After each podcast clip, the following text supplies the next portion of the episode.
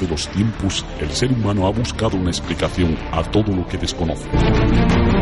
Miles de personas han trabajado a lo largo de los siglos, arriesgándose a ser rechazados, humillados y castigados por no creer que existe algo más que lo que oficialmente nos cuenta. El mundo necesita de gente como vosotros capaces de transformar este mundo convertido en un campo santo. Formemos un círculo imaginario y liberemos a todos los que se hayan dormido. Durante dos horas caminaremos juntos por el camino que haga despertar nuestras conciencias. Unamos nuestras fuerzas y así podremos despertar del cementerio.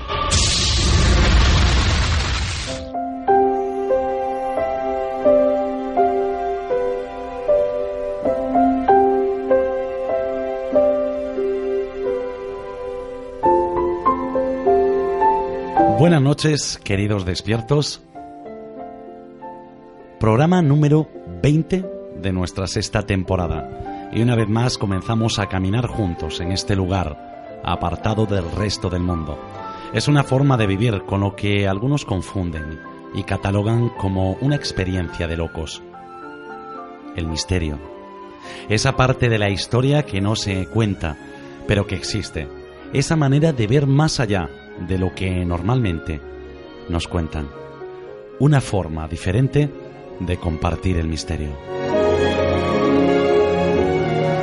Comienza el despertar del cementerio.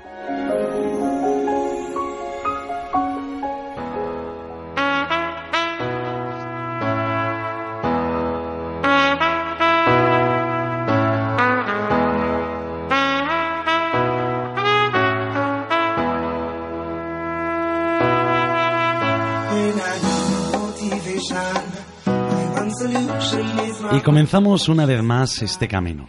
Un camino, como siempre, en el que nos encontramos, parece ya una cita obligada en las noches de los viernes. Buenas noches, Raúl. Muy buenas noches, muchísimas gracias, un placer como siempre estar aquí una noche más. Yo siempre con la mejor compañía. Desde luego, estamos muy bien acompañados. Si no verás. Buenas noches, Gema López desde Madrid. Buenas noches, Eduardo. Buenas noches, compañeros. Un saludo a todos los despiertos.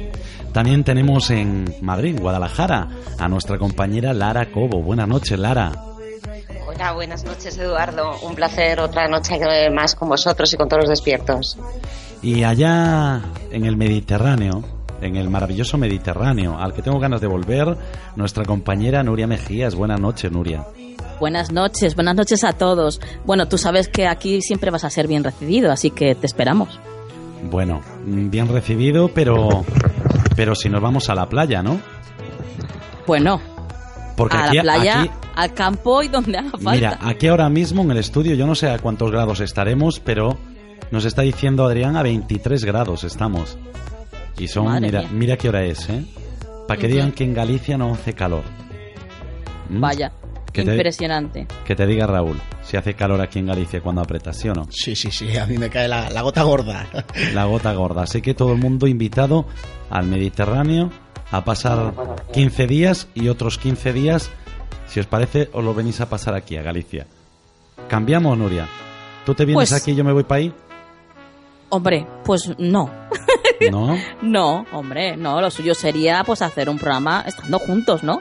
Claro, claro, pero tú te vienes para aquí 15 días y después yo me voy para ahí 15 días. Ah, bueno, vale. Sí, sí, no te había entendido. Entonces, claro, ah, por supuesto. Bueno, vamos a dar comienzo ya al programa, que son las 12 y 4 minutos.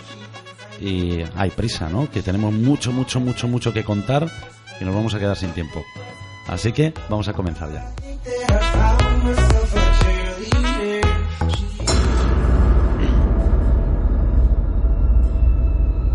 Nuestras vías de contacto son en Facebook El Despertar del Cementerio, en Twitter arroba del Cementerio.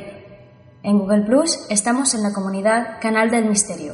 Nuestro email es info arroba eldespertardelcementerio.com y nuestra web www.eldespertardelcementerio.com.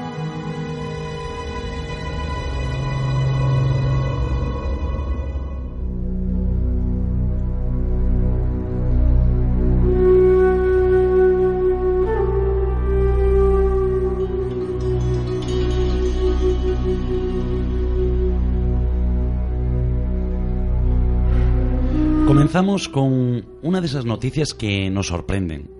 Un niño de 6 años, vecino de Olop, en Girona, está ingresado en estado grave en el Hospital Valdebrón de Barcelona, tras ser diagnosticado de difteria. Es el primer caso de esta enfermedad infecciosa y grave que se detecta en España desde 1987. Según registros del Ministerio de Sanidad, el Departamento de Salud de la Generalitat confirmó que el menor no estaba vacunado. Hemos querido contar con la presencia de nuestra compañera, la doctora en pediatría, Cristina López. ¿No es así, Nuria?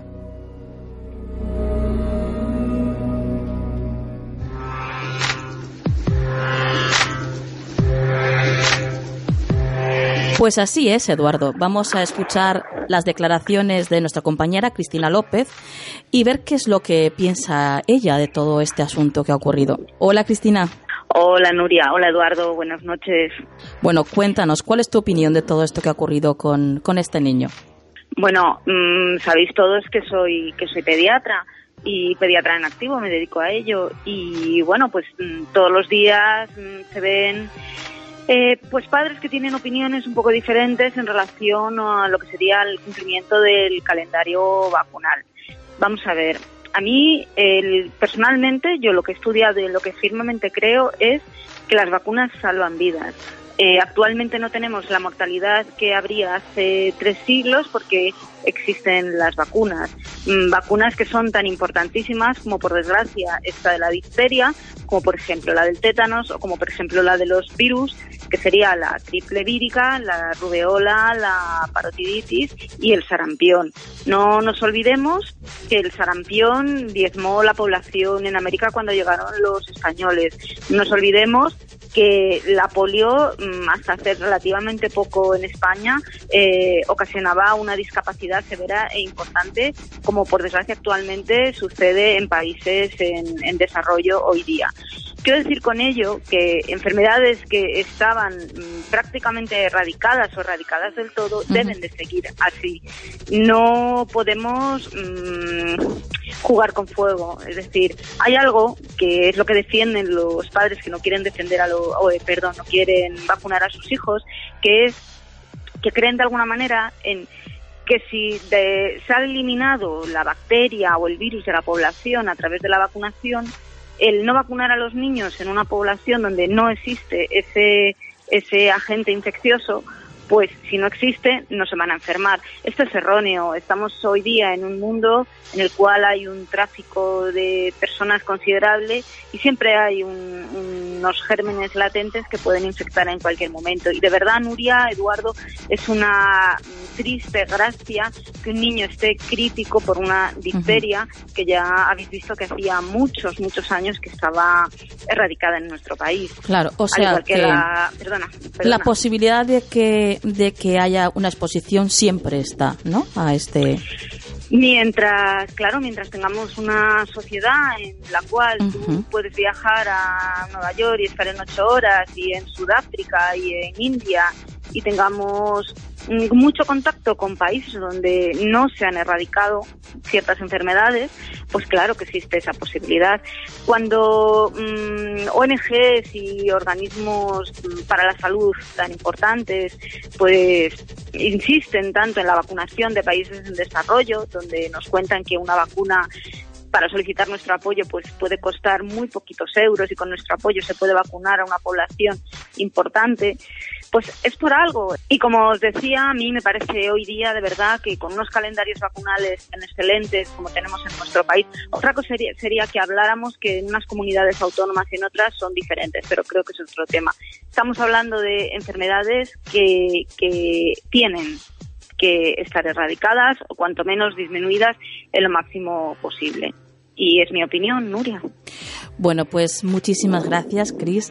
Gracias por haber estado y por haber compartido tu opinión profesional con todos los despiertos. Así que te lo agradecemos el doble. Gracias a vosotros, un placer como siempre. Buenas noches, Cristina. Buenas noches.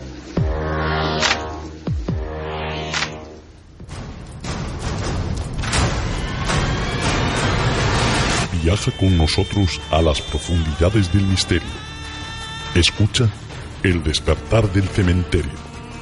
Una forma diferente de compartir el misterio.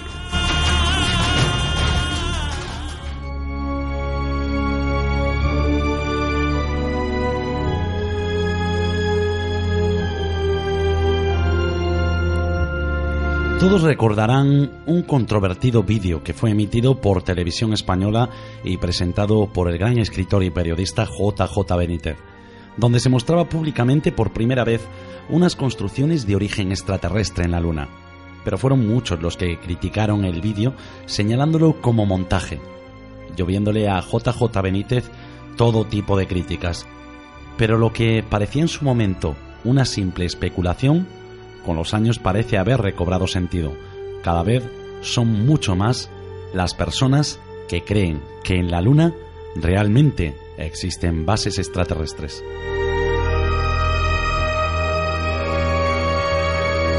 Lara, ¿qué se esconde tras la cara oculta de la Luna? Lara parece que no está.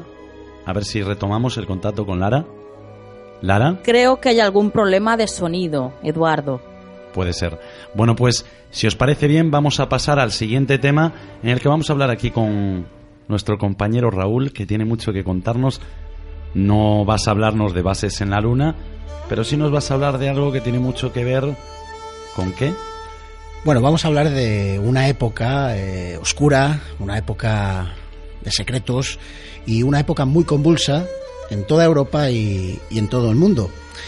Y es que eh, en los años posteriores a la Segunda Guerra Mundial, la incertidumbre y la paranoia eh, caracterizaban a una sociedad mundial que no sabía muy bien cómo recomponer la realidad que rodeaba a la humanidad en esos momentos. Se puede decir que la sociedad se encontraba inmersa en un profundo shock y además totalmente eh, polarizada e influenciada por las dos grandes potencias que habían tenido un papel decisivo y determinante como actores en la contienda. Los dos grandes polos que pugnaban por la supremacía mundial, ¿no? Eh, que eran pues eh, la Unión Soviética y los Estados Unidos. En definitiva, Eduardo, eh, estos dos grandes bloques se jugaban conseguir la influencia total en el nuevo panorama sociopolítico que se abría después de la guerra. Ese periodo posterior al armisticio y esa pugna constante entre los dos grandes estados pues es conocida como la Guerra Fría. Un periodo en el que no se enfrentaban ejércitos regulares ni se operaba pues de manera simétrica con grandes y espectaculares acciones militares, sino que se caracterizaba por ser una guerra sucia, una guerra de espionaje y contraespionaje, pues que no se podía ver, pero que realmente sí se podía palpar en el ambiente de muchos países europeos donde se llevaba a cabo. Lo cierto es que mm, fueron unos años marcados por el oscurantismo, los asesinatos selectivos y también pues por una extrema violencia política. Y todo para conseguir el objetivo supremo, que no era otra cosa que llegar primero en la carrera armamentística. Es decir, conseguir la supremacía militar para mm, pues posteriormente conseguir con total facilidad el resto de cosas que, bueno, ellos quisieran o, que ellos necesiten, ¿no? Pero lo que también se estaba enfrentando eran dos sistemas económicos y políticos totalmente contrarios, el capitalismo y el socialismo.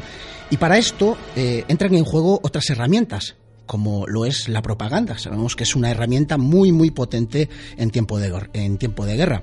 Y otra carrera, otra patata caliente, que en este caso los dos querían poseer, que era la carrera espacial, que se convertiría en una parte muy muy importante de la rivalidad cultural y tecnológica entre la URSS y los Estados Unidos. De hecho, la tecnología espacial llegó a convertirse en un área especialmente importante en este conflicto, tanto por sus aplicaciones militares como por sus efectos psicológicos sobre la moral de la, de la población.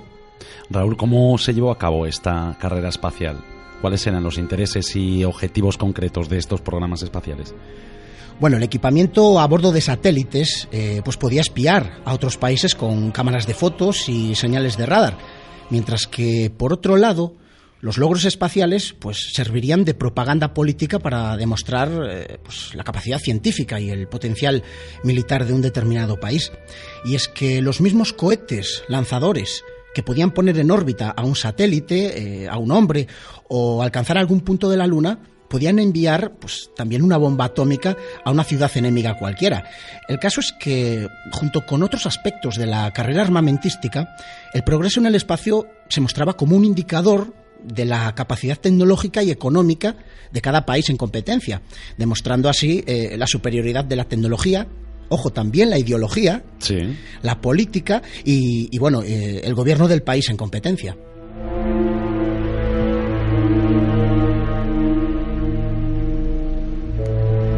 Entonces eh, se puede decir que la investigación espacial tenía un doble propósito, ¿no? Eh, por un lado podía servir a fines científicos y pacíficos, pero también podía contribuir en alcanzar objetivos militares. Desde luego, de eso también se trataba. De hecho, muchas veces eh, se han ocultado fines militares disfrazados de actuaciones puramente científicas y soportadas estas por los medios de propaganda y por los medios de comunicación. Son acciones eh, francamente favorables, muy asimétricas y que además provocan en la opinión pública eh, una aceptación casi total que no tendrían, pues si nos dijeran, por ejemplo, para lo que realmente están diseñados determinados aparatos. Pero claro, tenemos que pensar que antes la sociedad norteamericana, por ejemplo, eh, pues vivía con un pánico total al comunismo, como si eso fuese el mismo infierno. Y ese miedo fue utilizado muchas veces por el gobierno para que la gente aceptase cualquier medida contra el comunismo. Y cuando digo cualquier medida, pues me refiero a que por aquel entonces a la sociedad americana eh, no le hubiese importado en exceso que su gobierno lanzase bombas atómicas para destruir por completo al pueblo soviético, o viceversa. Esto, claro, también hay que decirlo. En el otro lado también había propaganda, ¿no? Y era, y era muy poderosa además. Es lo que, perdón, lo que hablábamos hace unas semanas de la doctrina del shock, si te recuerdas, un pueblo que, vive continuamente alarmado, con miedo y con, y con pánico, sea real o no, porque muchas veces no lo es, pues eh, no es capaz de reaccionar y de discernir entre eh, medidas totalmente fuera de lugar y medidas objetivas y humanas, porque la verdad es que la URSS eh, nunca fue una amenaza militar para los Estados Unidos, francamente, aunque tuviesen mayor poderío militar, ¿no? Ni siquiera cuando lo de los famosos misiles cubanos, ¿no? Pero claro, los americanos eh, hubiesen firmado cualquier acción militar contra esos dos pueblos, pero bueno Cuba y la URSS tenían otros problemas más importantes que arreglar, francamente. De hecho, eh, ambos países sabían perfectamente que no se podían enfrentar abierta y directamente porque sabían que con la tecnología militar que, poseían ambos, pues se acabarían autodestruyendo mutuamente, seguro. En aquel entonces la, la partida, pues podemos decir que se encontraba en tablas.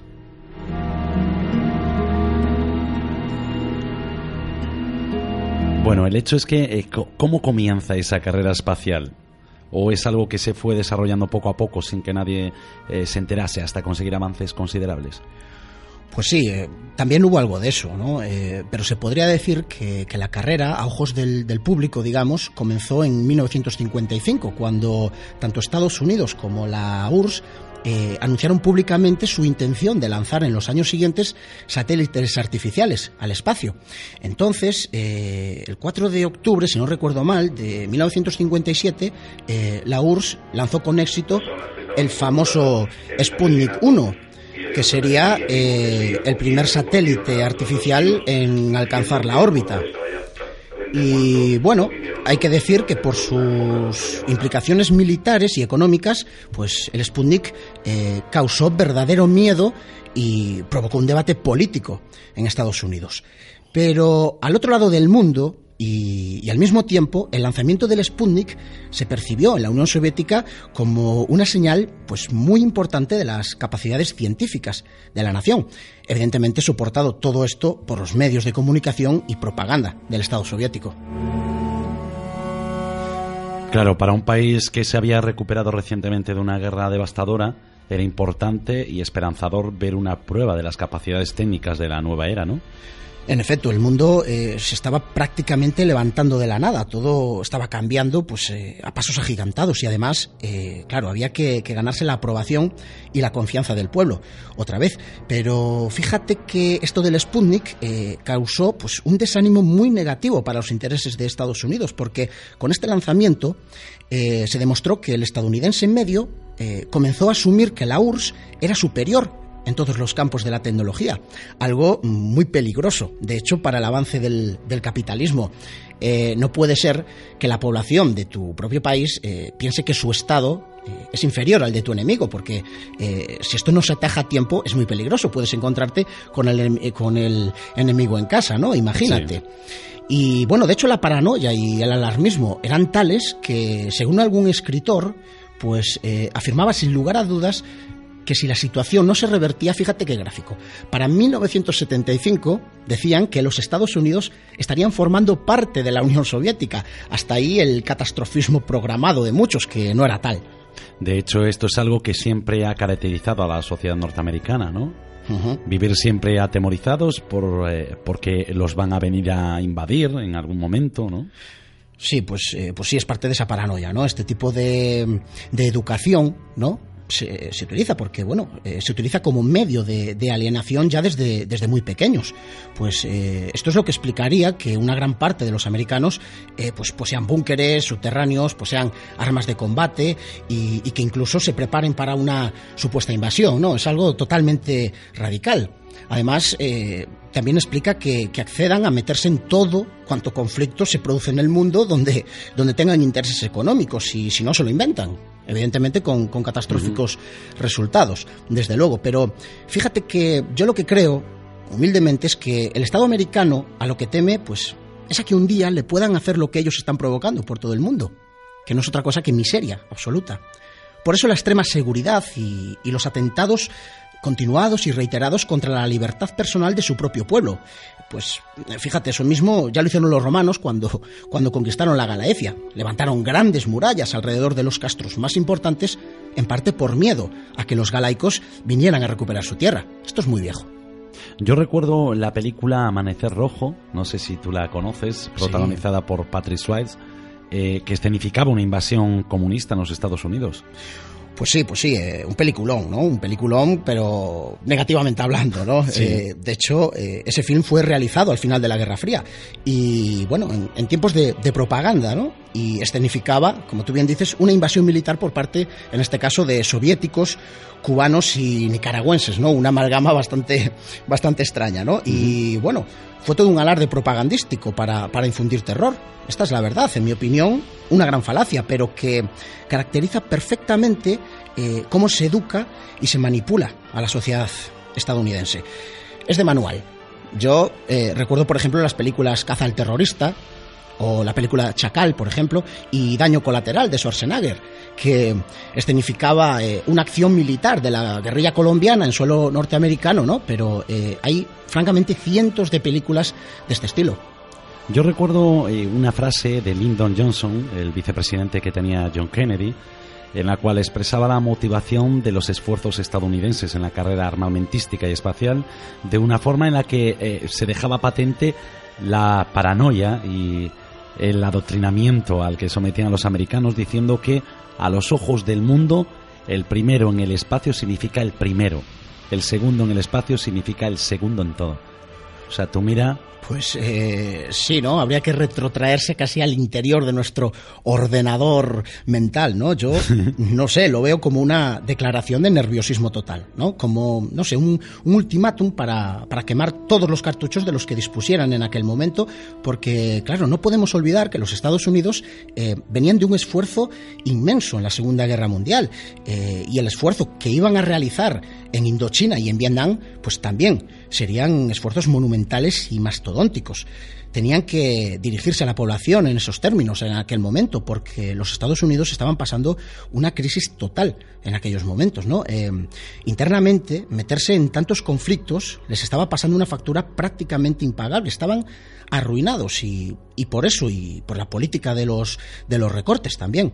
Los Estados Unidos, eh, hay que decir que aún hoy, están arruinados por mantener esa mastodóntica industria de guerra. De hecho, eh, esa es la razón por la que no se han podido meter en conflictos actuales, pues como por ejemplo el de Siria, eh, Mauritania o Ucrania, aunque hayan amenazado con entrar, ¿no? No, no lo pueden soportar más económicamente. Aparte que el pueblo americano, pues ya está harto también de que manden a sus hijos a morir en guerras absurdas solo para mantener los beneficios económicos de las grandes empresas estadounidenses. Sí, pero bueno, el público estadounidense que inicialmente estaba desanimado y asustado con el Sputnik eh, quedó cautivado por los eh, proyectos eh, estadounidenses posteriores. De hecho, los escolares seguían la sucesión de lanzamientos y algo muy curioso, porque la construcción de réplicas de cohetes se convirtió en una afición popular practicada por muchísimas personas y el presidente Kennedy pronunciaba discursos para animar a la gente a apoyar el programa espacial y para intentar superar el escepticismo de los eh, muchos que pensaban que todos esos millones de dólares estarían mejor empleados en la construcción de armas probadas y existentes o en la lucha contra la pobreza. Bueno, qué gran razón, ¿no? Eh, la verdad es que sí, el programa espacial, eh, pues se respiraba por doquier, en todas las esquinas del país, y tuvo un gran éxito popular al final. De hecho, eh, John Kennedy pues consiguió cambiar la opinión pública aumentando los apoyos al programa espacial en un 30% en solo dos años. ¿eh? John Kennedy y su vicepresidente. Pero en realidad ninguno de los dos bloques estaban realmente interesados en los fines científicos de la carrera espacial, que bueno, costaban muchos millones de dólares y de rublos también, ¿eh? Eh, más bien, pues era una competencia eh, para que nadie estuviera por delante, ¿no? iban siempre uno a remolque del otro. Nadie hacía cosas extraordinarias hasta asegurarse al 100% de que el otro no podía hacerlas. Tampoco. Aquí, evidentemente, entraba en juego el espionaje, las escaramuzas y los asesinatos selectivos, claro. Sí, de hecho, en una reunión que mantuvo John Kennedy con el director de la NASA, el presidente le dijo que todo lo hiciera, eh, lo que hiciera, debería estar vinculado al objeto de llegar a la luna antes que los rusos. O sea, estaban obsesionados, ¿no? Hmm. Tenían que llegar los primeros en todo, ¿no? Sí, sí. Porque también decía, ¿no? Que de otra manera no debería gastar todo ese dinero, ya que no estaban interesados en el espacio. Y la única razón para tal coste era porque esperaba ganar a la URSS para demostrar que estaban por delante de ellos. Pues ahí lo tenemos, dinero, dinero tirado a expuertas sin un objetivo claro, ¿no? tal cual, tal cual una carrera, ¿eh? Pues sí, sí, yo una carrera, carrera. Yo este dato lo desconocía, ¿eh? Fíjate. En cualquier caso, eh, aunque las ondas no tripuladas soviéticas eh, fueron las primeras en llegar a la Luna antes que cualquier nave estadounidense, pues como todos sabemos sería Neil Armstrong el 20 de julio del, del 1969, pues la primera persona en poner pie sobre la Luna o eso es lo que se cree oficialmente, pero esto tiene mucho debate también.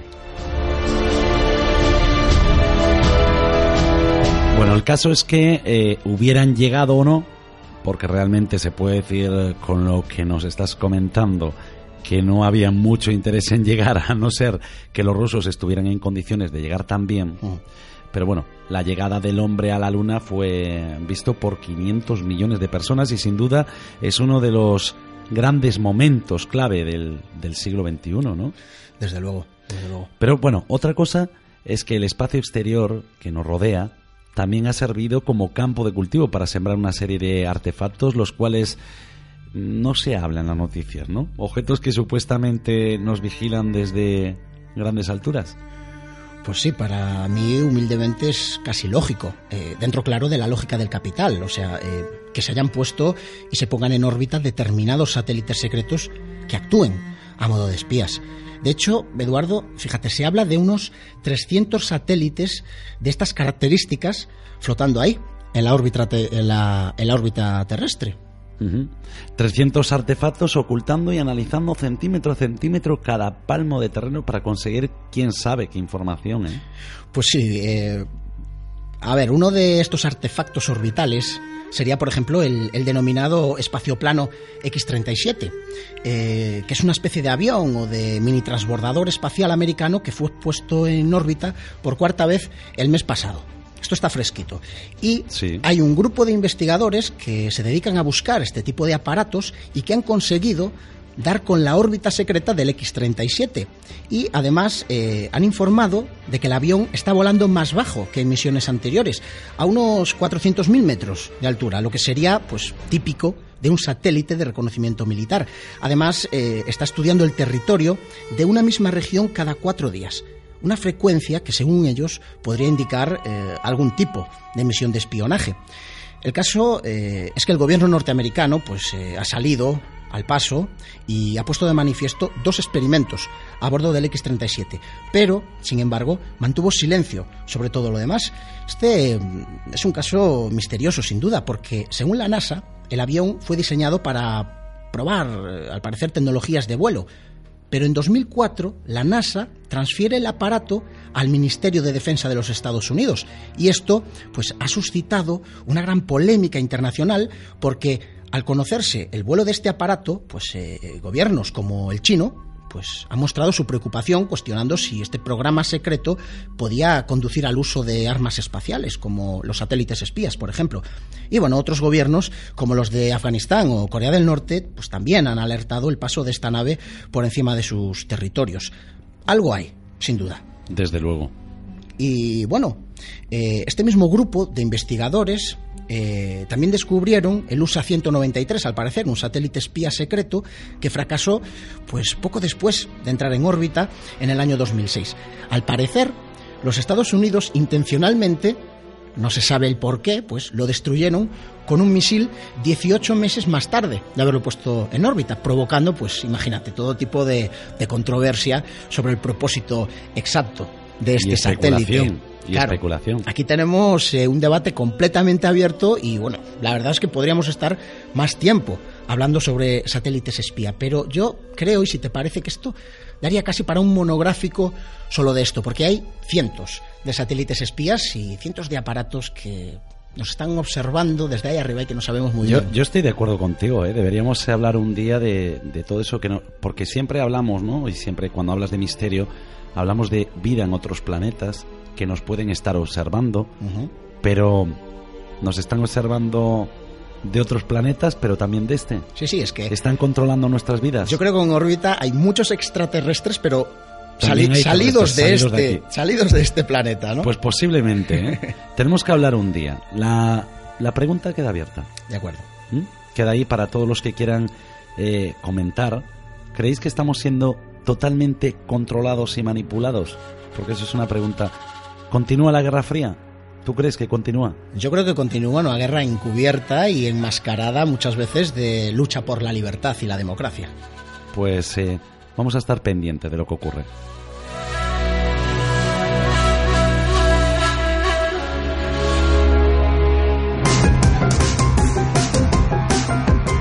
Descarga nuestro programa en www.ivox.com o nuestra página web www.eldespertardelcementerio.com.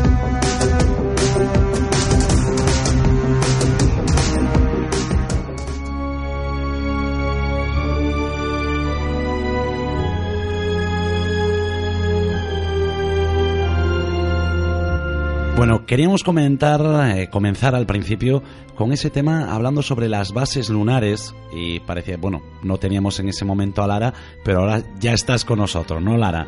Que se esconde Sí, ya estoy con vosotros. Es que esta noche calurosa, de verdad, no. Parece que nos persiguen los misterios tecnológicos, no sé qué ocurre. Desde luego. Bueno, Lara, yo te hacía una pregunta que al final me quedé con, me quedé con la palabra en la boca y con la pregunta sin respuesta. ¿Qué se esconde tras la cara oculta de la luna? Pues mira, cuando miramos a la Luna siempre vemos la misma cara. Pero bueno, que sin entrar en muchos detalles, esta peculiaridad es debido a que la Luna rota solo una vez por cada órbita alrededor de la Tierra. La Luna está ligeramente desequilibrada y las fuerzas gravitacionales pues han frenado su rotación, de manera que por un lado, siempre se encuentra nuestro planeta. En el lado opuesto a nosotros es referido como la cara oscura de la Luna. Aunque cabe decir que, bueno, que este término es erróneo, ¿no? Porque es un promedio. El lado que no se ve es el que no recibe tanta luz del Sol como la cara que vemos. Y bueno, que esto es un poco así, a grosso modo, la explicación científica. Pero hay muchos investigadores que están hablando sobre pruebas y fotografías de vida en la Luna, ¿no? Pues sí, efectivamente, el investigador Glenn Stecklen afirmó en una entrevista en un programa de radio americano que tiene pruebas fotográficas de la NASA y las misiones Apolo que muestran actividades mineras, extrañas estructuras artificiales, objetos luminosos y ruinas en la cara oculta de la Luna, así como varias fotografías de ovnis sobrevolando y acechando a los astronautas en la histórica misión Apolo 11 y muchos astronautas que han hablado y han afirmado que existen naves y bases allí. ¿No es eso, Lara?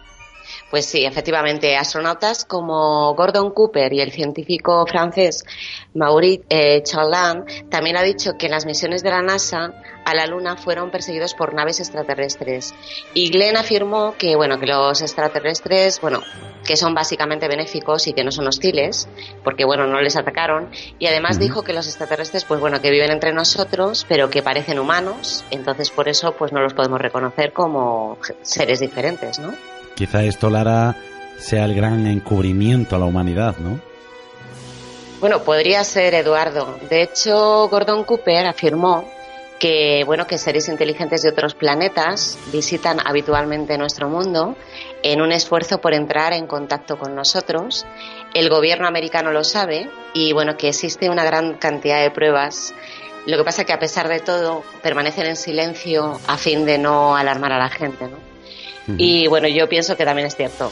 El profesor Hermann Ober, el padre del estudio de los cohetes y la era espacial, afirmó ya en el año 1954 que los platillos volantes son reales y son naves espaciales de otro sistema solar que posiblemente estén tripulados por observadores inteligentes que son miembros de una raza que puede haber estado observando e investigando nuestro planeta pues durante siglos, ¿no? También un ex trabajador de la NASA en el, área, en el área de datos y administración de fotos del Departamento de Control, que se llama Ken Johnston. Bueno, este señor trabajaba para la Agencia Espacial durante las misiones Apolo y, bueno, al parecer fue despedido afirmó que sabe que los astronautas descubrieron antiguas ciudades extraterrestres y los restos de maquinaria increíblemente avanzada en la Luna.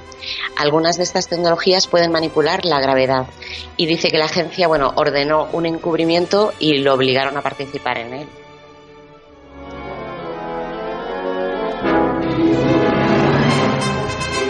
Lo cierto, Lara, es que hay muchos científicos que no están precisamente muy de acuerdo ¿no? con la política NASA, al parecer. Pues no, la verdad que no. En los últimos 40 años, eh, otros científicos, ingenieros y técnicos han acusado a NASA de encubrimientos y ocultación de datos, ocultar información sobre objetos espaciales anómalos y mentir sobre el descubrimiento de artefactos en la superficie de la Luna y Marte. Y, por supuesto, denegar la evidencia de vida informado por la sonda Viking a mediados de la década de los años 70.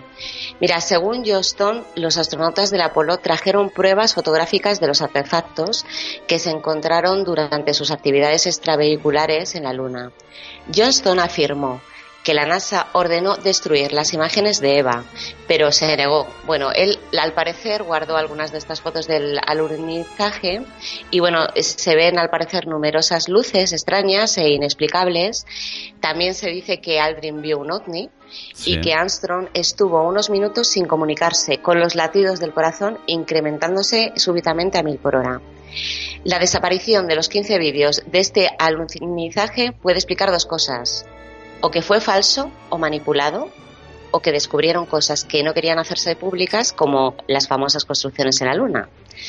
Y bueno, han surgido pruebas de grandes estructuras, tal vez incluso una base en el extremo de la Luna que parece apoyar pues todos los alegatos de, de Johnston, ¿no?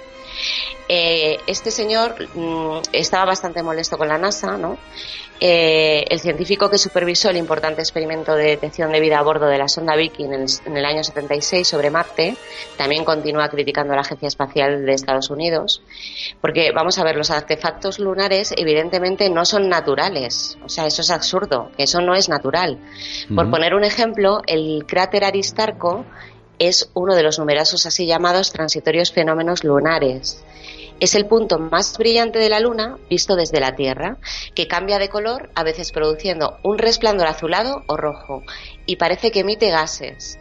En el año 1958, los fenómenos extraños del cráter de Aristarchus fueron observados por el astrónomo ruso Nikolai Kozirev y también fue registrado por la tripulación del Apolo 11. Bueno, la naturaleza de los fenómenos del cráter ha dado credibilidad a la teoría de que bueno, podría haber algún tipo de dispositivo de alimentación, posiblemente un reactor de fusión, que esa estructura parece que puede ser que esté apoyada entre cinco o seis arcos en primer plano en una carretera que conduce a la entrada de un túnel brillantemente iluminado. ¿Sabes? Bueno, ¿y qué sabemos sobre el lado ruso, Lara? Porque estaba hablándonos antes eh, aquí nuestro compañero Raúl, nos hablaba de los rusos y de los americanos. ¿Qué sabemos de la parte del lado ruso? Pues mira, eh, pues Luna 9 fue una sonda espacial no tripulada del programa lunar de la Unión Soviética el 3 de febrero de 1966. La Luna 9 se convirtió en la primera nave espacial que logró un aterrizaje suave en un planeta distinto al nuestro y transmitir datos fotográficos a la Tierra desde la Luna. En una foto de la sonda Luna 9, pues se muestra lo que parece ser una gran nave con forma de barco bueno, tengo que decir que el contacto con, la zona Luna 9 se perdió el 6 de febrero del 66, es decir, solo tres días después de aterrizar. Y lo que pasó es un misterio, no se sabe. Desde luego. Y es que, bueno, e, es que son cosas que. Hay muchas cosas extrañas, Eduardo, ¿no? hay cosas extrañas en la Luna, en Marte, se han encontrado cosas extrañas en la Luna marciana de Phobos, en la Luna de Saturno y Titán y bueno, y un puñado de otras desconocidas lunas, ¿no? Y bueno, la evidencia parece mostrar pues que no siempre hemos estado solos en el sistema solar, que ya es hora de que nos enteremos y bueno, que parece haber estado completamente lleno de seres. O sea que no nos han dicho precisamente la verdad, ¿no, Lara? Pues parece ser que no. Hoy en día, además, que ya disponemos de mapas detallados de la cara oculta, así como mapas topográficos que muestran sus principales características, entonces si nos basamos en todas estas evidencias oficiales, la cara oculta de la Luna no es tan misteriosa como lo era antes. Sin embargo, son muchas personas las que creen que la Luna no es lo que parece. Y desde la misión Apolo 17 en el año 1972, pues bueno, no ha habido ninguna misión tripulada a la Luna. Este hecho, pues claro, ha reabierto el debate de la posibilidad de que haya bases extraterrestres ocultas de las miradas indiscretas de la humanidad, claro.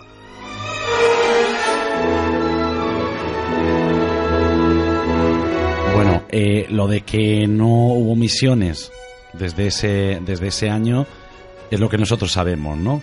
Pero hay gran cantidad de ufólogos que mantienen que la cara oculta de la Luna puede albergar vida. ¿No es eso, Lara? Sí, bueno, eh, la teoría sugiere que, bueno, que si estos seres, supongamos, ¿no?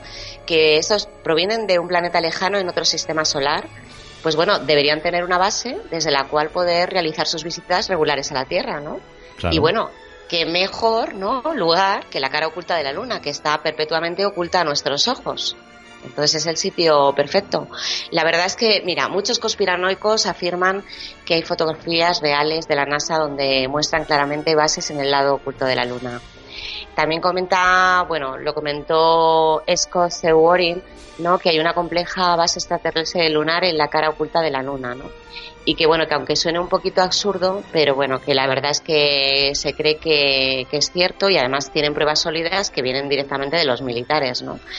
Y en 1994, pues la Armada de Estados Unidos envió un satélite llamado Clementine para fotografiar la Luna durante dos meses.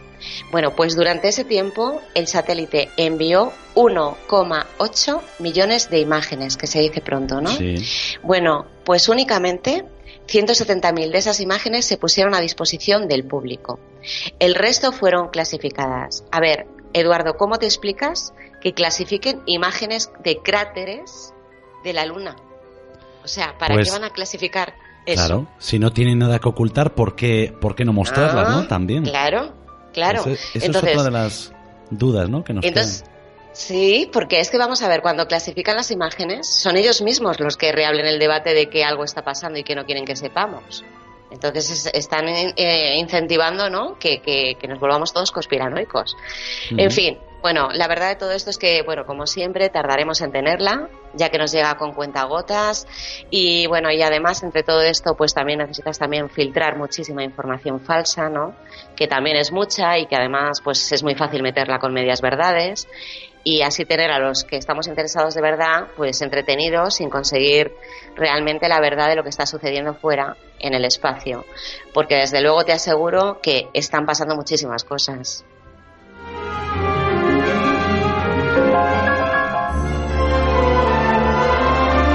Desde luego, Lara, eh, lo que está claro es que algo nos están ocultando, ¿no? Eh, ¿Querías decirme algo, Raúl?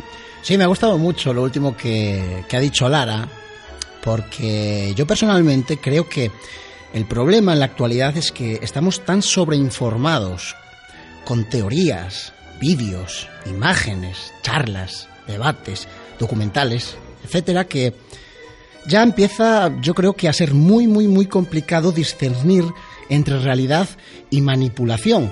Los que en algún momento nos guiamos por, digamos, medios de contrainformación o así, pues eh, ya lo tenemos también bastante difícil ¿eh? para discernir dónde nos dan una información fiable o no. Cada vez es más difícil analizar las pruebas a favor y en contra, pues, por ejemplo, pues en este caso de si hay o no estructuras lunares o el principio del debate, creo yo, la raíz. Es decir, ¿en algún momento se llegó a la Luna? Si se llegó, si se llegó, pues podríamos empezar a, debatir si hay algún tipo de estructuras, ¿no? Llegamos, si hay capacidad, de acuerdo. Me extraña, por otro lado, que los países que están en, carreras espaciales, con programas espaciales, pues envíen aparatos de tantos millones y millones de dólares o, de sus monedas para después dejarlos tirados ahí sin supervisión, sin control y tal, y, de ahí los cientos de aparatos que, que orbitan la Tierra, ¿no? Eh, yo digo, bases extraterrestres para ocultar estructuras realizadas por la mano del hombre. Claro, es muy fácil, ¿eh? Mientras debatamos y nos peleemos sanamente, que también hay que decirlo, eh, por si son extraterrestres o si existen o no, como dice Lara, a saber qué es lo que estará haciendo el ser humano si realmente tiene capacidad para moverse por esa zona. Claro, es que es lo que comentas tú, ¿no, Lara? Que claro, es que vamos a ver, entre todo esto, Raúl, pues, eh, ¿qué ocurre? Que a lo mejor está hecho a posta, ¿no? Mm. Eh, la mejor forma de desinformar al público en general, ¿qué es? Dar un poco de verdad, meter bastantes cosas falsas y tener a la gente ahí complicada y entretenida. ¿Qué ocurre? Ahora mismo todo el mundo, absolutamente todo el mundo tiene acceso a la red, a la nube cualquier, cualquier colgado puede meter lo que le dé la gana, soltar por ahí una parida y la gente encima le sigue, se lo traga, el fin del mundo, etcétera, etcétera, etcétera, ¿no? Entonces, ¿qué pasa? Que si tú quieres buscar una verdad, tienes que ver, ir a científicos, tienes que ir a ufólogos de, reales, que llevan muchísimos años, 30, 40 años en esto, o sea, tienes que ir a fuentes fiables. Luego te tienes que repasar las fotos, mirarlas, ver, si la han cambiado en Google Earth, que no la han, hayan puesto la manchita, en fin, mil cosas. Claro. Y luego sacar tu instinto y tu intuición, porque es que evidentemente, al menos que nos vayamos a la luna a comprobarlo, no lo vamos a saber nunca. Bueno, yo tengo que deciros, chicos, que hemos lanzado la pregunta que habéis lanzado vosotros al aire, de si creemos que se creen todos los despiertos que estamos siendo manipulados y que en el grupo de Facebook de DC El Despertar del Cementerio está ganando de una manera asombrosa el sí. O sea, la gran mayoría de despiertos piensan que estamos siendo manipulados. Y bueno, pues hay varios comentarios al respecto, que si queréis los comentamos o lo dejamos para luego, como queráis. Lo, dejamos para después, porque, porque es muy interesante. A ver si dejan más comentarios, porque es muy interesante, ¿eh? Sí, sí, es la verdad es que por lo que yo estoy leyendo, mm, no dicen ninguna tontería, ¿eh? Pues eh, vamos a seguir con el siguiente tema que es que esta noche me hace ilusión traeros unos sonidos.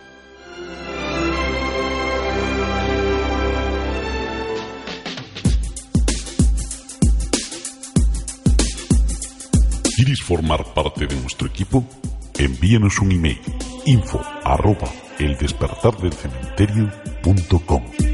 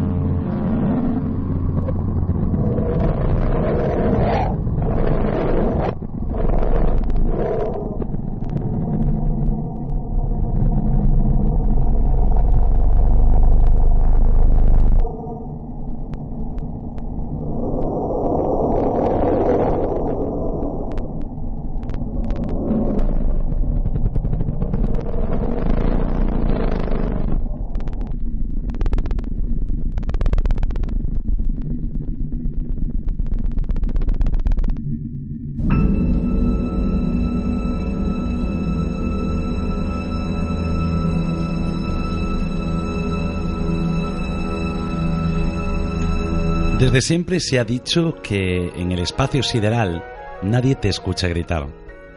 Pero esto no quiere decir que el espacio no tenga sonidos. La NASA ha logrado captar gracias a algunos de sus sondas e instrumentos de investigación espacial, como por ejemplo la sonda Voyager, los sonidos que producen algunos planetas. Son increíbles, la verdad. El que habéis escuchado es el sonido que produce Mercurio, ese planeta desconocido. Para ello, la NASA ha captado las vibraciones electromagnéticas del espacio que se traducen en sonidos usando antenas de plasma.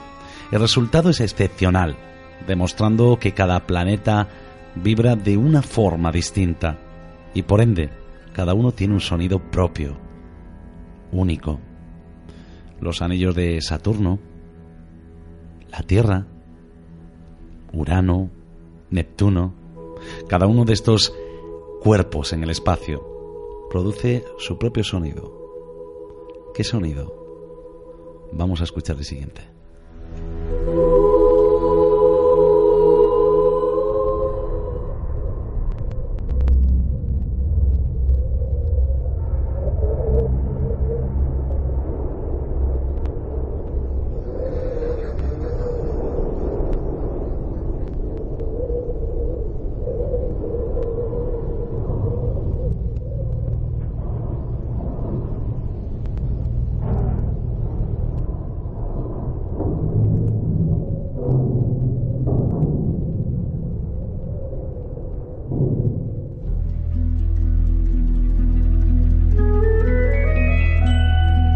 Y es que desde que escuché estos sonidos eh, me encanta. Nuria, ¿tú sabes de qué planeta estamos hablando? ¿O qué, qué planeta hemos escuchado? Parece que estaba hablando él. Pues no, no tengo ni idea. Bueno, es el planeta que se dice que es más parecido a la Tierra, Marte. Ajá. Eh, Tú te das cuenta de que cada uno, y lo veremos eh, en estos, pondremos unos cuantos, ¿vale? No pondremos todos, pero pondremos algunos y te vas a dar cuenta de que cada uno tiene un sonido muy característico, o sea, que no son uno igual que el otro, que yo es lo que ayer escuchándolo y repasándolo Sí. decía, Dios mío, es que cada uno habla por sí mismo, ¿no? O sea, yo creo que es como las voces de las personas, ¿vale? Que las Pues- diferencias. Es que me parece súper curioso esto que, que nos comentas, Eduardo. Bueno, vamos a escuchar el planeta de Neptuno. Yo creo que Neptuno, bueno, yo no sé cuál es el planeta preferido de Raúl, mm, pero el mío es Neptuno. ¿El tuyo? Bueno, yo nu- nunca, nunca me paré a pensarlo ni a, ni a decidirlo, ¿no? Pero bueno, por hacerle justicia a Plutón, yo voy a decir Plutón, que ya no se considera planeta, pero por hacer un poco de justicia. Por también. desaparecido. Por desaparecido, sí, sí. ¿Y tú, Nuria, tienes algún planeta que sea... no sé? ¿Mi favorito? Sí. Sí, claro, el mío, mi regente, Júpiter. El gigante. El gigante, ¿y por qué? Eh, ¿Cómo que por qué? ¿Por tamaño? Por, por tamaño. Ah, tú vas por Claro. tamaño y Raúl va por chiquitito, ¿no? Pues- Bueno, pues vamos a escuchar a Neptuno, porque es el que más me gusta a mí.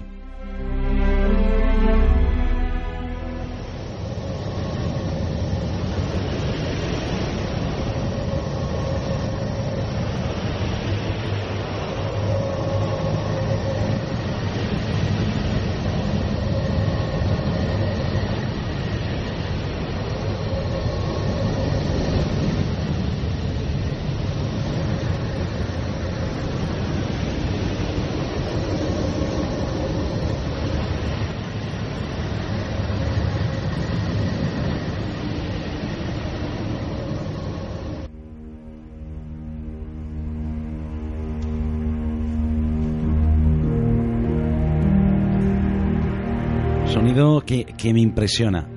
Me impresiona y no, y no porque solo sea, o sea, porque sea mi planeta preferido, ¿no? Pero es que yo me lo imagino flotando en el espacio. Yo creo que a todos los, os vendrá, ¿no? Si cerráis los ojos, imaginaros ese coloso flotando en el espacio, dando vueltas y girando alrededor del Sol. Es- Pero es que no es uno. Es increíble, Eduardo, eh, la atmósfera a la que te trasladan estos sonidos, por lo menos en mi caso. Es algo, no sé, como asfixiante, pero evocador a la misma vez, como no podía ser de otro modo en el espacio, un lugar sin gravedad y vacío, pero lleno de vida, ¿eh? y sonidos que parecen música cósmica. Tú comentabas, cada sonido tiene sus particularidades, ¿no? Es que evidentemente son organismos vivos. Claro que sí. Eso, eso es una buena, una buena reflexión. ¿eh? Organismos vivos. Bueno, además es que, a ver, yo eh, esta noche pasada, cuando estaba escuchándolos, me puse los auriculares, lo puse a todo volumen y cerraba los ojos y decía, Dios mío, es que estás flotando en el espacio, ¿no?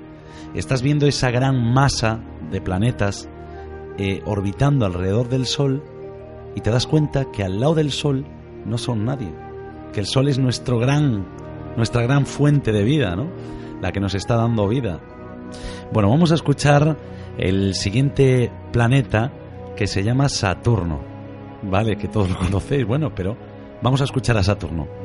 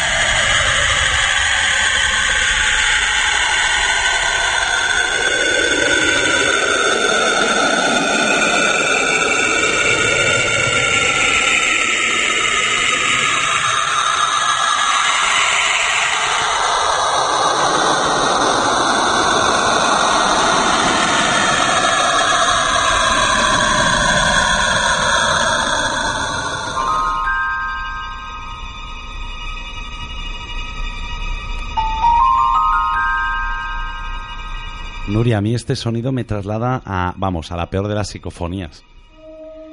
Pues eh, yo la verdad es que a mí todos los sonidos que estamos escuchando me parecen bellísimos. ¿eh? Y, y yo quería comentaros que no os da la sensación de que, no sé, como que los conocéis un poco más, como que los sentís más cerca al, al escuchar cómo vibran, ¿no? O sea, Sí. su, su voz, su vibración.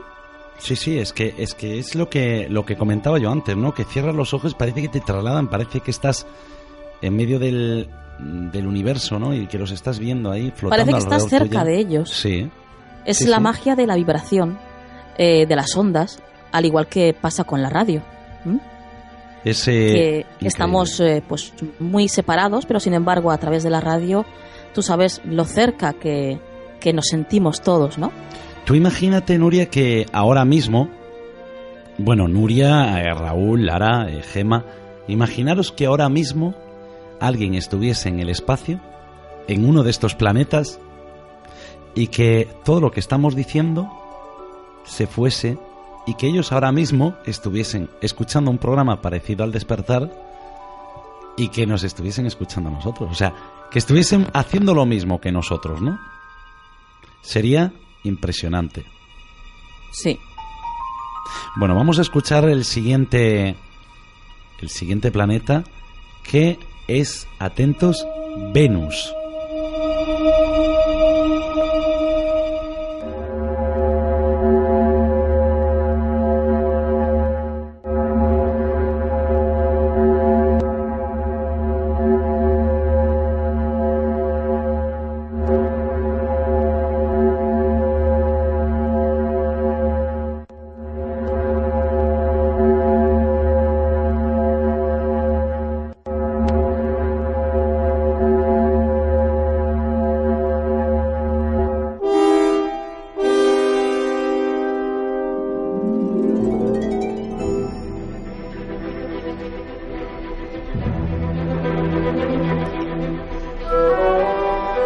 Otro de esos planetas, ¿no? Que nos deja esta noche su voz para que lo conozcamos de cerca. Bueno, Venus suena con una solemnidad que apabulla, ¿eh? Al contrario, para mí Saturno estremece. Parece un alarido sin fin, una válvula gaseosa que parece el caos absoluto, pero francamente, responde a un orden totalmente determinado. Es maravilloso, Eduardo, lo que, lo que Adrián nos ha traído esta noche en sonido. No, es que nos está poniendo ahí unos sonidos que a mí me están dejando... Ya te digo, yo ayer cuando lo estaba escuchando es que yo me trasladaba, es que no, no paro de repetirlo, porque yo os invito a que los pongáis de noche, todo apagado, que os pongáis a ver las estrellas y, y, bueno, iba a decir y cerréis los ojos, no, porque, porque tú no veis las estrellas, pero vais a alucinar, porque os estáis trasladando a esos planetas, ¿no? A esa inmensidad del universo. Aunque hay eh, algo muy curioso, un sonido que a mí eh, me sorprendió muchísimo. Nuria, ¿tú sabes cómo es el sonido de la Tierra? Pues no, no tengo ni idea, pero vamos, yo me lo imagino muy bello, ¿eh? ¿Te lo imaginas bello? Bueno, yo voy a, voy a ver qué es lo que escucha todo el mundo. Yo, desde luego, tengo que deciros que no es por nada, no es porque sea mi planeta preferido, ¿no? Pero vais a ver ahora.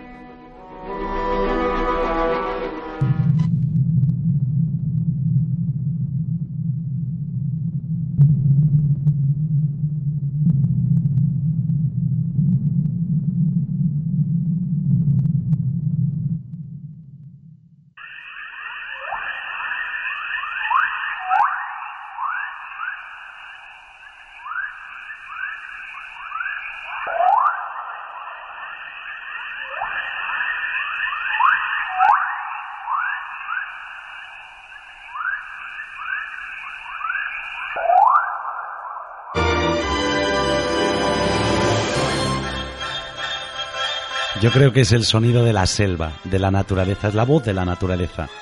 Esta es la voz de la tierra, ¿eh? que parece un canto. Totalmente, ¿eh? La madre naturaleza. Es que me lo ha sacado de la, de la boca, es eh, naturaleza. Que nos está hablando a todos, Nuria, esta noche. Para mí, desde luego, suena a madre. Sí. Suena a madre y suena, me recuerda muchísimo al canto de las ballenas. A, a mí al canto de las ballenas, eh, muy bien, muy bien al canto de las ballenas. Yo también pensé en los pájaros que hay por el Amazonas. ¿eh? Estas, estas especies. Sí, sí, como el tapuy o... Sí, sí, estos, estos sonidos, esos silbidos, esos, no sé, parecen sirenas. Eh, sirenas mitológicas, ¿eh? no las sirenas de ambulancias. Yo creo que es em, impresionante. Yo creo que es impresionante lo que esta noche gracias a Adrián que nos ha traído estos sonidos del espacio, hemos descubierto. Bueno, vamos a pasar ya a escuchar un jingle, una cuñita, y pasamos al siguiente tema en el que vamos a hablar de esferas.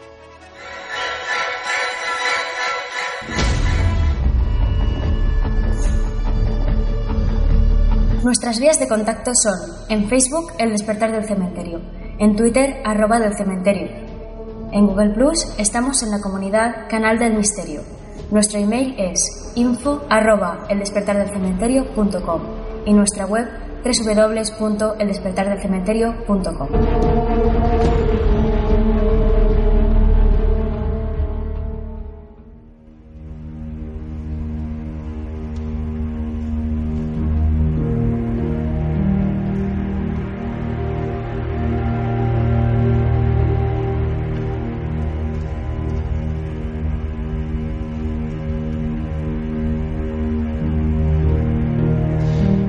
Misteriosos objetos que parecen ser evidencias de visitas de civilizaciones extraterrestres, viajeros del tiempo o civilizaciones perdidas como la Atlántida.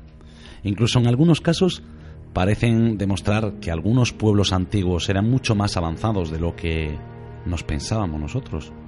Sea cual sea la respuesta, no es difícil quedar atrapado ante el misterio y la intriga de estos desconcertantes y a menudo extraños objetos antiguos, la mayoría de los cuales simplemente no pueden ser explicados por la ciencia moderna.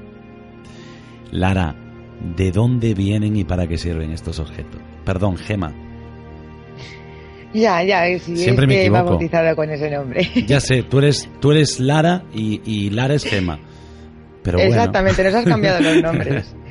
Estaba pensando en lo bonitos que eran los sonidos de los, de los planetas del sistema solar sin, duda el de la Tierra me ha dejado impactada. Es precioso. Bueno, eh, yo tengo esa pregunta, ¿no? Eh, corre el año 26 de mayo del 74 y ¿qué ocurre? Pues mira, esto se trata de una esfera mm, muy misteriosa y llena de interrogantes. Se llama la esfera Bat. Era, como has dicho, el año 1974, cuando Terry Matthew Bat, un estudiante de medicina de 21 años, estaba con su madre Jerry y su padre Antoine inspeccionando unos daños causados por un incendio forestal en una franja de hectáreas, unas hectáreas que habían adquirido recientemente en Fort Island, en Jacksonville, en Florida. Y de pronto encontraron una bola metálica de unos 20 centímetros de diámetro y varios kilos de peso. Estaba en perfecto estado y solamente tenía una marca, un triángulo alargado impreso en un lado.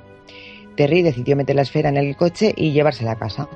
En un principio la familia pensó que se trataba del resto de un satélite o de algún equipo militar caído. Sin embargo, no había ningún cráter causado por el impacto o cualquier otro signo de daño en los alrededores. Así que la familia simplemente se quedó con la esfera sin darle mayor importancia. Bueno, ¿y qué hace tan especial a esta esfera? Pues mira, dos semanas después del descubrimiento, la esfera empezó a hacer cosas bastante extrañas. Un día Terry estaba tocando la guitarra en su habitación cuando la esfera comenzó a vibrar y empezó a emitir un extraño sonido palpitante en respuesta a algunas notas. El perro de la familia también tenía un comportamiento extraño, como si el objeto estuviera emitiendo una especie de onda en alguna frecuencia mm, fuera del rango auditivo de los seres humanos debe emitir algún tipo de onda de alta frecuencia. Cuando nuestra caniche está al lado de la esfera, ella gime y pone sus patas sobre las orejas. Esto es lo que declaraba Jerry Bad al periódico Palvis Post. En los días siguientes, la familia Bad comenzó a descubrir algunos atributos más de esta esfera.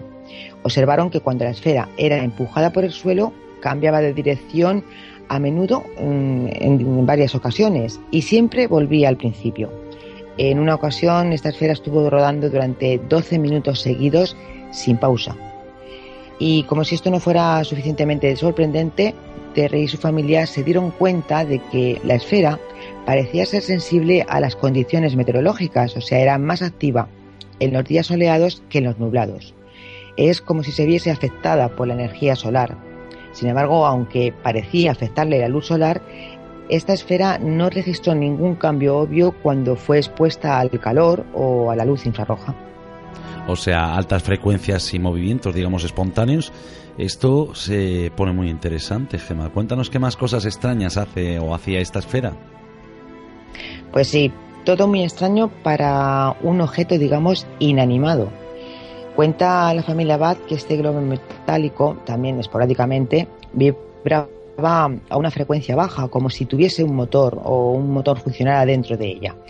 Terry empezó a hacer unos experimentos caseros en el objeto. Sus experimentos eran algo rudimentarios, pero las cosas se pusieron interesantes cuando Terry puso el objeto en la superficie de cristal de la mesa de café de su madre. La esfera empezó a rodar por la superficie, la superficie de la mesa para detenerse justamente en el borde. Luego cambió de dirección solo para detenerse de nuevo en el borde opuesto y así repitió la maniobra. La familia Bath empezó a considerar la posibilidad de que este objeto estuviera equipado con un sistema de guía sofisticado o que fuese controlado inteligentemente, ya fuese desde dentro de la misma esfera o por alguna fuerza externa. Además, hay un hecho bastante extraño y ocurrió cuando uno de los miembros de la familia decidió inclinar la mesa en un ángulo hacia arriba. Entonces la esfera empezó a subir por la pendiente utilizando su propio impulso.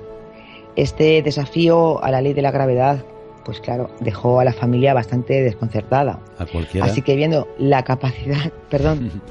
Digo a cualquiera, Gema, a cualquiera lo dejaría desconcertado.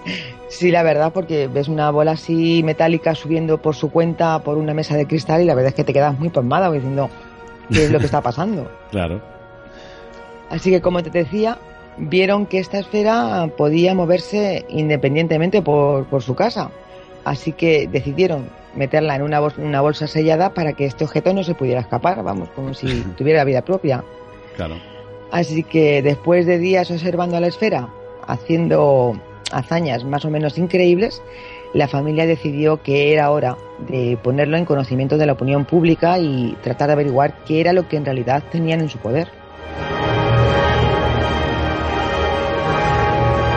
Bueno, yo supongo que los medios de comunicación entraron en escena, pensaron quizá que todo era un truco o una forma de llamar la atención, ¿no? Como suele pasar en estos casos. Pues sí, algo así, Eduardo. La primera llamada que hizo Jerry Buff fue al diario local en Jacksonville. El diario estaba intrigado por la historia y envió a un fotógrafo experimentado, Lon Enger. Así podrían conocer la historia y tomar algunas fotos. Enger, escéptico, aceptó el encargo, pero pensaba eso, que podría ser una historia de chiflados y que terminaría pronto con el asunto. Enger describió ese momento el 12 de abril de 1974 en una edición de San Petersburg Times. Dijo, yo soy muy receloso con este tipo de cosas. Cuando llegué allí, la señora Van me dijo, no vas a creer esto si no lo ves. La señora Val le pidió a Enger que él mismo diese un empujón a la esfera y Enger describe el suceso con estas palabras. Ella me dijo que le diera un empujón. Rodó por el suelo y se detuvo. ¿Y qué? Ella me dijo entonces, espera un minuto. Se movió por sí misma y rodó un trecho de poco más de un metro.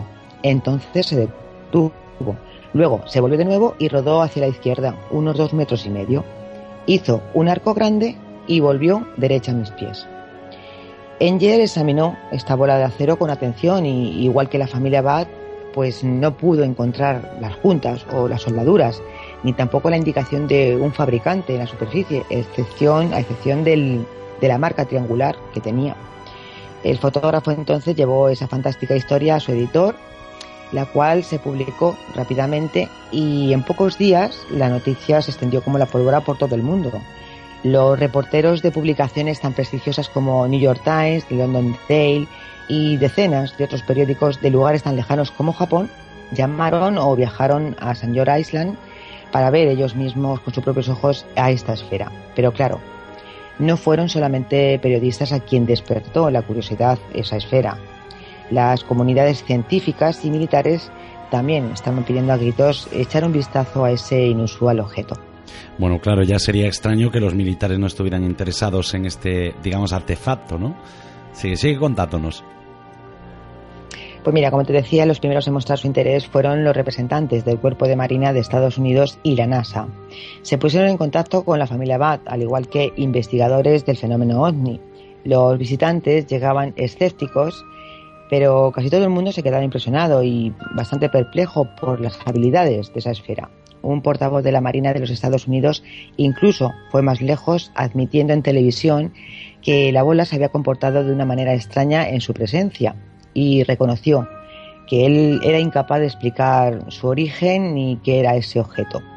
Un comunicado de prensa oficial emitido por la Marina declaraba públicamente que la esfera no era propiedad del gobierno de los Estados Unidos. Bueno, yo imagino el acoso, por decirlo de alguna manera, por parte de la prensa a esa familia, ¿no? Pero tengo entendido que varios ufólogos y astrónomos también se interesaron por este tema. Pues sí, Eduardo, esa familia que tanto había buscado un lugar aislado donde vivir, se vieron abrumados por el frenesí de la prensa. El 14 de abril de 1974, en la edición local, Jerry declaraba, venimos a George Island buscando tranquilidad Ahora no puedo alejarme del teléfono. Llaman a todas horas, sea de día o de noche. Y sí, tal como dices, personajes de renombre en este campo como el astrónomo y ufólogo el doctor J. Len Hinek pidió a la familia Bad que enviaran la esfera a su oficina en la Universidad de Northwestern en Chicago. Así él personalmente podría inspeccionarla, pero Jerry se negó. Pensaba que la esfera podía perderse o ser robada. ¿Y qué ocurrió con la esfera, Gemma? ¿Volvió a dar signos extraños o se comportó de alguna manera especial? Sí, sí, la esfera volvió a dar que hablar, pero para disgustos de decenas de científicos y de militares, la esfera, la esfera se quedó guardada en la casa de los Bad. Pero de pronto empezaron de nuevo a ocurrir ciertas cosas que obligaron a la familia a preguntarse si la esfera era realmente inocua o, por el contrario, era capaz de canalizar algunas fuerzas, digamos, sobrenaturales. Mirad, cuando justo estaba la familia empezando a acostumbrarse a la vorágine mediática, las cosas de repente dieron un giro de lo más raro. Jerry Bath explicó que ella y su familia empezaron a escuchar un extraño sonido por las noches. Oían el sonido de un órgano, aunque no había ese instrumento en esa casa. Como si eso no fuese lo suficientemente espeluznante, las puertas empezaron a cerrarse y a abrirse aparentemente por su propia voluntad, a cualquier hora del día o de la noche. La familia Bat dijo que no tenía miedo a las fuerzas Portergeist que parecían haber invadido su casa, pero sí fue motivo para que Antoine y Jerry decidieran que ya era hora de llegar al fondo de ese misterio, entonces decidieron ponerse en contacto con la Marina de Guerra de los Estados Unidos.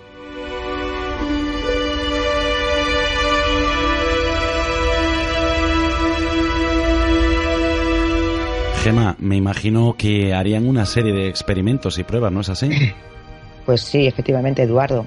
La familia Bad finalmente renunció a la esfera y la envió a la base naval de Jacksonville. Los esfuerzos iniciales de los expertos de la Armada les llevaron a un callejón sin salida, ya que sus máquinas de rayos X no eran lo suficientemente potentes como para penetrar en la esfera. El portavoz de la Marina, Chris Berninger, dijo, nuestros primeros intentos de rayos X no nos han llevado a ninguna parte. Vamos a utilizar una máquina más potente en ella y también a realizar pruebas de espectógrafo para determinar de qué metal está hecha. Ciertamente hay algo extraño en ella.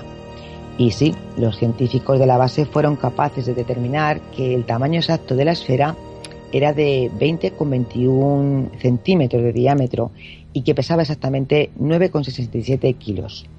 También concluyeron que la capa exterior de la esfera era aproximadamente de 1,25 centímetros de espesor y, según el informe, podría soportar una presión de 54.431 kilos por pulgada cuadrada. Era de acero magnético que contiene níquel inoxidable diseñado para el tratamiento térmico y de las más altas propiedades mecánicas de resistencia a la corrosión. Con el potente equipo de rayos X de la Marina también se descubrieron dos objetos redondos dentro de la esfera y rodeados por un halo hecho de un material con una densidad inusual. También observaron que esta esfera mostraba cuatro polos magnéticos diferentes, dos positivos y dos negativos. La Armada también concluyó que si bien la esfera era intensamente magnética, no mostró signos de radiactividad y no parecía ser un explosivo. Y llegado a este punto, los científicos de la Armada querían cortar el objeto para conseguir, claro, una mejor información, pero Jerry Bass se negó rotundamente. Dijo a la prensa que ellos querían un informe completo en un plazo de dos semanas, pero si no era identificada como propiedad del gobierno, querían que se la devolviera.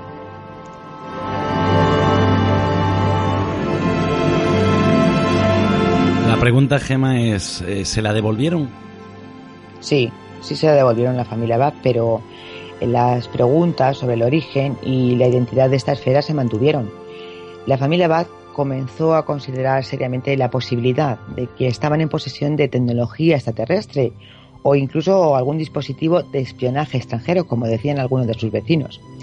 El portavoz de la Marina, Berninger, era reacio a considerar la hipótesis del origen extraterrestre y declaró el 15 de abril en la edición de Palvis Post, no sé quién lo fabrica, pero me dicen que es de la Tierra. Sabemos que no es un explosivo y no presenta ningún peligro. Sin embargo, estas palabras de Berninger sobre la supuesta seguridad, así como del origen terrestre de la esfera, no era compartida por otros científicos que también habían examinado esta bola de acero. Bueno, se habla incluso de una cierta recompensa, ¿no? Para la mejor evidencia científica de la realidad de los ovnis y 50.000 dólares a la primera persona que pueda probar que un objeto volador no identificado ovni. Pues sí, Eduardo. El 13 de abril de 1974, el doctor Carl Wilson, que representa a una firma de investigación de Luisiana conocida como Minus One Omega Institute, apareció en escena.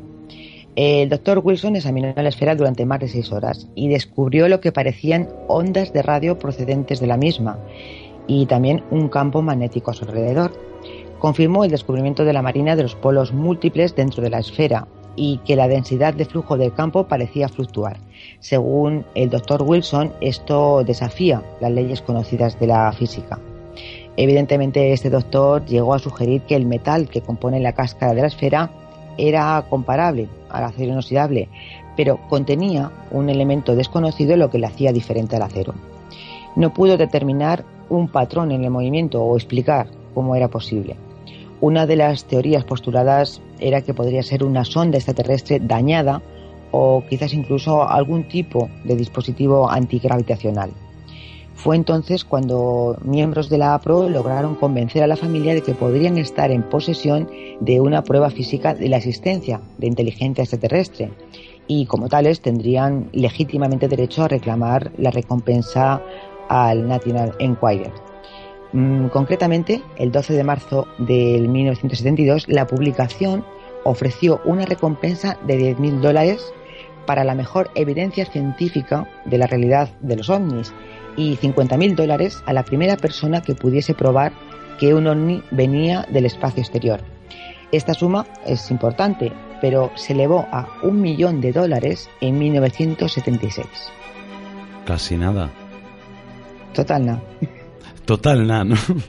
Bueno, yo, yo creo que hay una pregunta obligatoria, Gema, que es eh, ¿qué es Enquirer? Buena pregunta. Mira, a principios de 1970, el equipo editorial de la revista National Enquirer y otras publicaciones bastante populares tomaron un interés serio en temas como la criptozoología, la ufología y lo sobrenatural. La publicación hizo grandes esfuerzos para reunir un panel de alto nivel.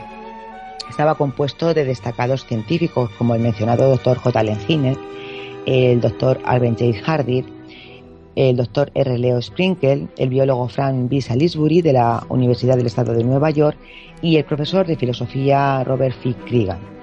Además de estos científicos, el panel se completó con miembros tan destacados como un ex juez del Tribunal Supremo, un ex juez, un, fiscal general de los Estados Unidos, un ex periodista del New York Times, así también como los jefes de Laura, MUFON y NICAP, formando una especie de mini panel que era el encargado de decidir qué casos iban al primer panel.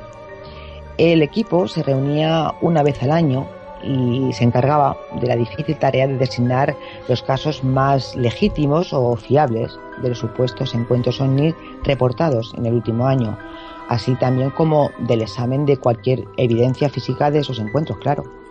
¿Y qué relación hay, Gema, entre este, digamos, Mm, panel de expertos y la familia Betts, propietarios de, la extraña esfera?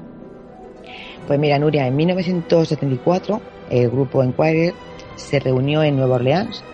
Entonces la familia Bat decidió enviar la esfera a ese evento. Aunque sin duda tenían la esperanza de convertirse en los beneficiarios de la recompensa, el objetivo principal de la familia era exponer la esfera a esos científicos que podrían ser capaces de sugerir o por lo menos explicar de qué se trataba. Ellos harían un análisis más experto y más detallado. Terry fue designado como el mensajero personal del objeto y fue enviado a Nueva Orleans con la esfera en el maletero de su coche. Ni que decir tiene que la esfera se convirtió en el centro de atención y el dispositivo fue sometido a una nueva batería de pruebas. El grupo Mm, confirmó gran parte de los resultados de todas las pruebas que se habían hecho hasta ese momento, incluyendo el hecho de que el objeto se comportaba como un transpondedor de audio, pero no pudieron averiguar el origen de la esfera. El hecho de que no tuviese una conexión directa a cualquier avistamiento ovni eh, negó la posibilidad de que esta familia ganara la recompensa de los 50.000 dólares. Al final, el doctor Hinner conjeturó que el objeto probablemente había sido fabricado por el hombre, aunque reconoció que no tenía ni idea ni de lo que era ni de lo que ni de dónde venía. Pero la esfera también llamó la atención de uno de sus colegas en el jurado, el doctor Albert J. Hardy. Y es aquí cuando la investigación tomaría un giro potencialmente mm, terrorífico. ¿Terrorífico? Mm, eso nos encanta. sí, sí. Eso nos encanta. creo que yo que esto os iba a interesar bastante. Sí, sí. terror moderado, terror moderado. somos, somos todo oídos, Gema. ¿Qué pasó? ¿Qué pasó? Pues mira, el doctor Albert Hardy, profesor de Ingeniería Civil e Hidráulica en la Universidad de California, en Berkeley, estaba muy intrigado por los informes que estaba leyendo acerca de la esfera BAR y también estaba encantado de poder examinar de primera mano este objeto. En un anuncio realizado en el Congreso Internacional OVNI en Chicago en el año 1977, el doctor Hardy presentó unos hallazgos realmente sorprendentes y aterradores con respecto a esta esfera. El doctor Hardy afirmaba, basándose en sus estudios de rayos X, que las dos esferas interiores estaban hechas de elementos más pesados que todo lo conocido por la ciencia, por lo menos hasta ese momento. El elemento más pesado producido en cualquier reactor atómico aquí en la Tierra tiene un número atómico de 105. Y el elemento más pesado creado naturalmente en la Tierra es el uranio, con un número atómico de 92. Bueno, pues la esfera BAT tiene números atómicos superiores a 140. Si se perforase la superficie, afirmaba el doctor Hardy, tal vez se crearía una situación crítica en las masas interiores y podría explotar como una bomba atómica.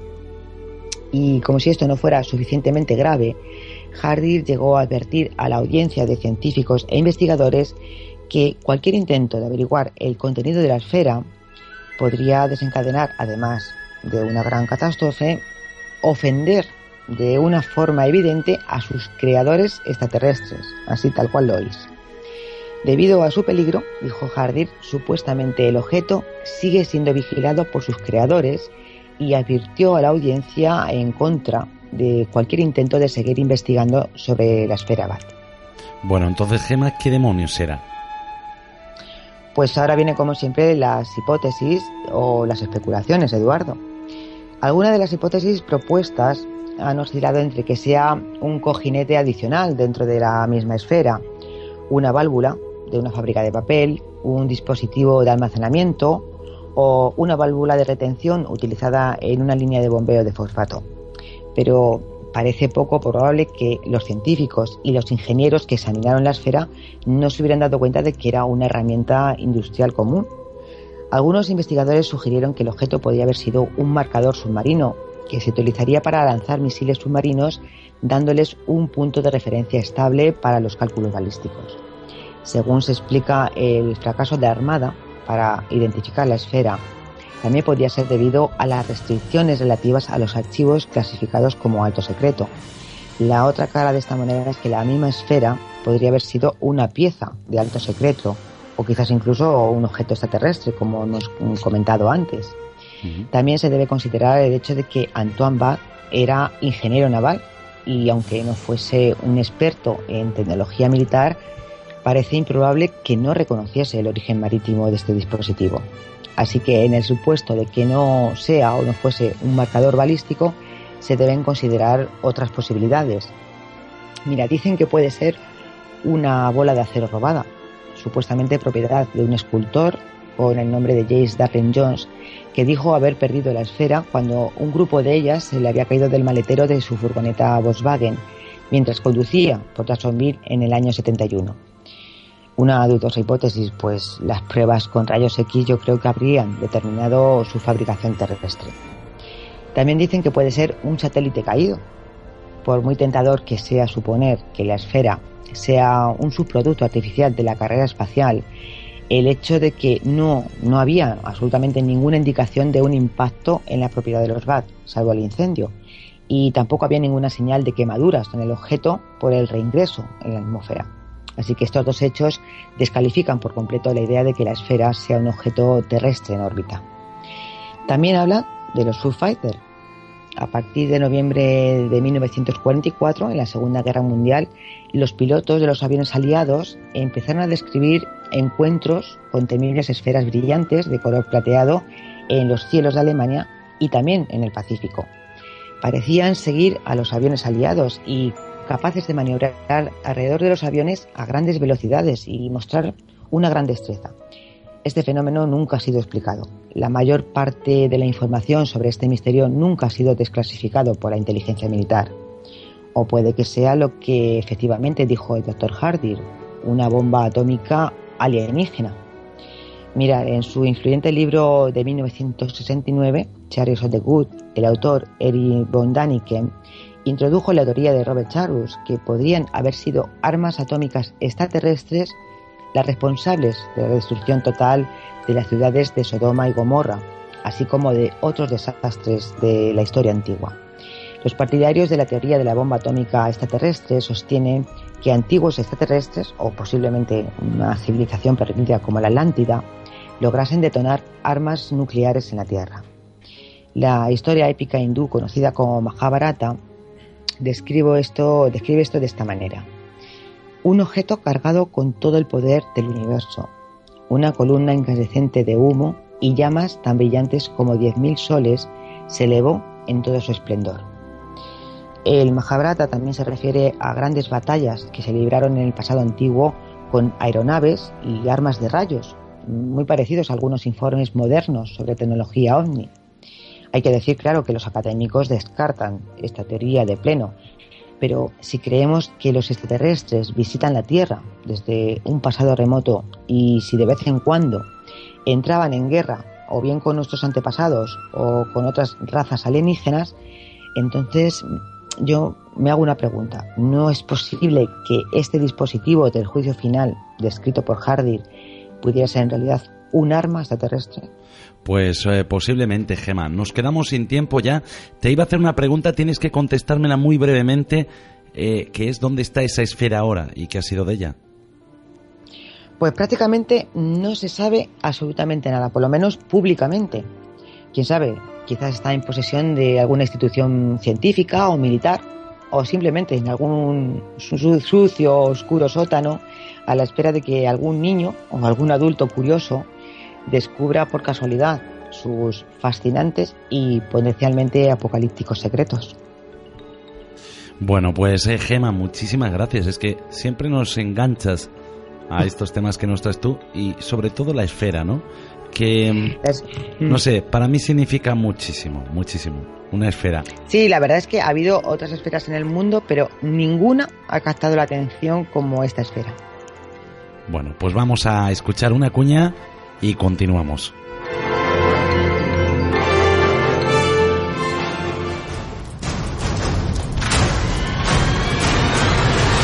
Viaja con nosotros a las profundidades del misterio. Escucha El despertar del cementerio. Una forma diferente de compartir el misterio.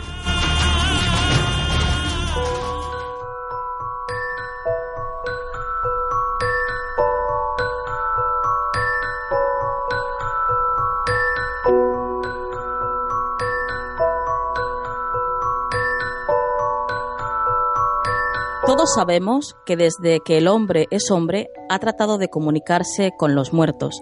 Algunas personas dicen haber comprobado que el siguiente método, del que os vamos a hablar, sirve para acercarlos. Os estamos hablando del juego conocido como Verónica. Este curioso método se ha extendido tanto que tiene múltiples versiones. Básicamente en todas ellas se utilizan unas tijeras, un libro y un cordel. El sistema es realmente popular. Pero, bueno, no hemos de presuponer que todo el mundo lo conoce, claro. Así que vamos a explicar un poquito cómo es. Para proceder, vamos a, vamos a decir los elementos que se utilizan. Introducimos las tijeras abiertas en el libro, que para los más ortodoxos, pues ha de ser una Biblia. Aunque esto no es absolutamente necesario. Posteriormente pasamos el cordel varias veces alrededor del libro y lo atamos fuertemente de manera que la presión de las hojas sobre la tijera haga que el libro pueda sostenerse sujetando solamente estas. Otras versiones sugieren distintas formas de hacerlo y también es variable el número de personas que deberían participar en la experiencia. Pero bueno, lo más habitual es que lo hagan dos personas. Cada uno de ellos coloca la yema del dedo índice en la parte inferior y exterior de uno de los ojos de las tijeras y se procede a la invocación. Previamente, los participantes han pactado un código binario. Si el libro señala hacia la derecha, quiere decir sí. Si señala hacia la izquierda, quiere decir no. Esto supone que no pueden hacerse preguntas abiertas, claro, eh, como quién o cuándo o dónde, sino solo aquellas que puedan contestarse con un sí o un no. La invocación a Verónica tiene características peculiares. eh, no se necesita instrumental complicado. ¿Quién no tiene unas tijeras o un libro, no? Tampoco hace falta conocimientos técnicos. Eh, no, se necesita tener conexión con ningún ente espiritual. Verónica, por lo visto, siempre está ahí. Eh, pero sobre todo, no se precisa de capacidad especial alguna. Cualquiera puede hacerlo. Solo se necesita una actitud expectante y un poco de paciencia en las primeras sesiones. También ayuda bastante el crear un clima adecuado, pues por ejemplo una habitación tranquila y en penumbra, ¿no? Normalmente cuando uno de los participantes desconoce el sistema se le cuenta la historia de Verónica. Eh, existen tantas historias como personas han practicado este método y seguramente el nuevo participante distorsionará un poquito más la que le cuenten a él, ¿no? Pero bueno, algunas versiones dicen que Verónica era una joven que se suicidó cortándose las venas con unas tijeras, tras haber sido engañada por su novio. En otra versión, mm, Verónica mató a su marido con unas tijeras que después trató de esconder en un libro. En todas las versiones hay una muerte violenta, eso sí. Las tijeras son el arma y Verónica acaba suicidándose. Ahora Verónica responde a nuestras invocaciones. Es fácil. Cualquiera, de hecho, puede conseguirlo. Y esto, sin duda, es lo más peligroso.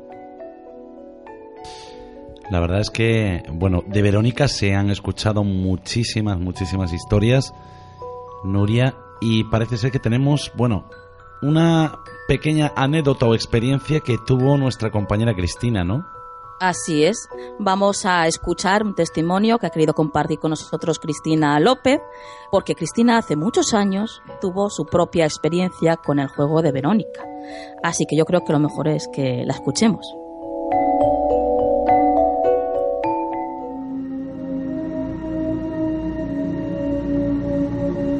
Pues despiertos, a mí me gustaría compartir con vosotros esta noche una experiencia que yo tuve, pues como a todos los adolescentes, yo creo que hemos jugado con fuego, y es con el tema de Verónica. A mí recuerdo que sobre los 13, 14 años, pues me contaron lo que era la Verónica, las tijeras, el libro, el contacto con el espíritu. La verdad es que no sabía ni quién era Verónica, ni tenía ningún interés. Pero bueno, el caso es que una, una tarde sobre las 8, en verano, con una amiga, estando en, en casa, estábamos las dos, habían ido nuestros padres, pues decidimos que por qué no íbamos a jugar a, a Verónica. Bueno, y allí que nos, nos pusimos. El caso es que aquello se empezó a mover. Pero bueno, que sí, que no, tal, tal, empezamos a reírnos, bueno. Y el caso es que de repente vi que la luz del cuarto de baño eh, estaba encendida y salí al pasillo y fui y, la apagué. Cuando volví al salón, otra vez noté que una luz de estaba la casa vacía, estábamos solo las dos, que otra luz de otro de los cuartos estaba encendida porque se reflejaba a través de las cristaleras allá que volví y volví a apagarla. Todo esto se quedaba a oscuras y cuando volví otra vez al salón donde estábamos haciendo el jueguito, pues una tercera luz de otra habitación completamente distinta se volvió a encender. Cuando fui a apagarlas, empezaron a encender y apagar las luces de toda mi casa y las cortinas del, del salón, bueno, no eran cortinas, eran estores que estaban subidos porque eran las 8, las 9 en verano para que entrara bien la luz, pues se vinieron todas abajo. Pegamos un grito descomunal, tiramos las tijeras, el libro, salimos corriendo de mi casa y como almas que al diablo las dos por la calle. Y la verdad es que, a ver, yo pues ya sabéis cómo soy, que soy muy racional y bueno, pues mm, pienso que cualquier cosa perfectamente explicable pasaría. Pero claro, una mente de 13, 14 años totalmente influenciable, pues ahí, ahí quedó la cosa y quedamos aterradas y no volvimos a tocar ni una ni otra el mundo de los espíritus tan directamente. Y eso fue.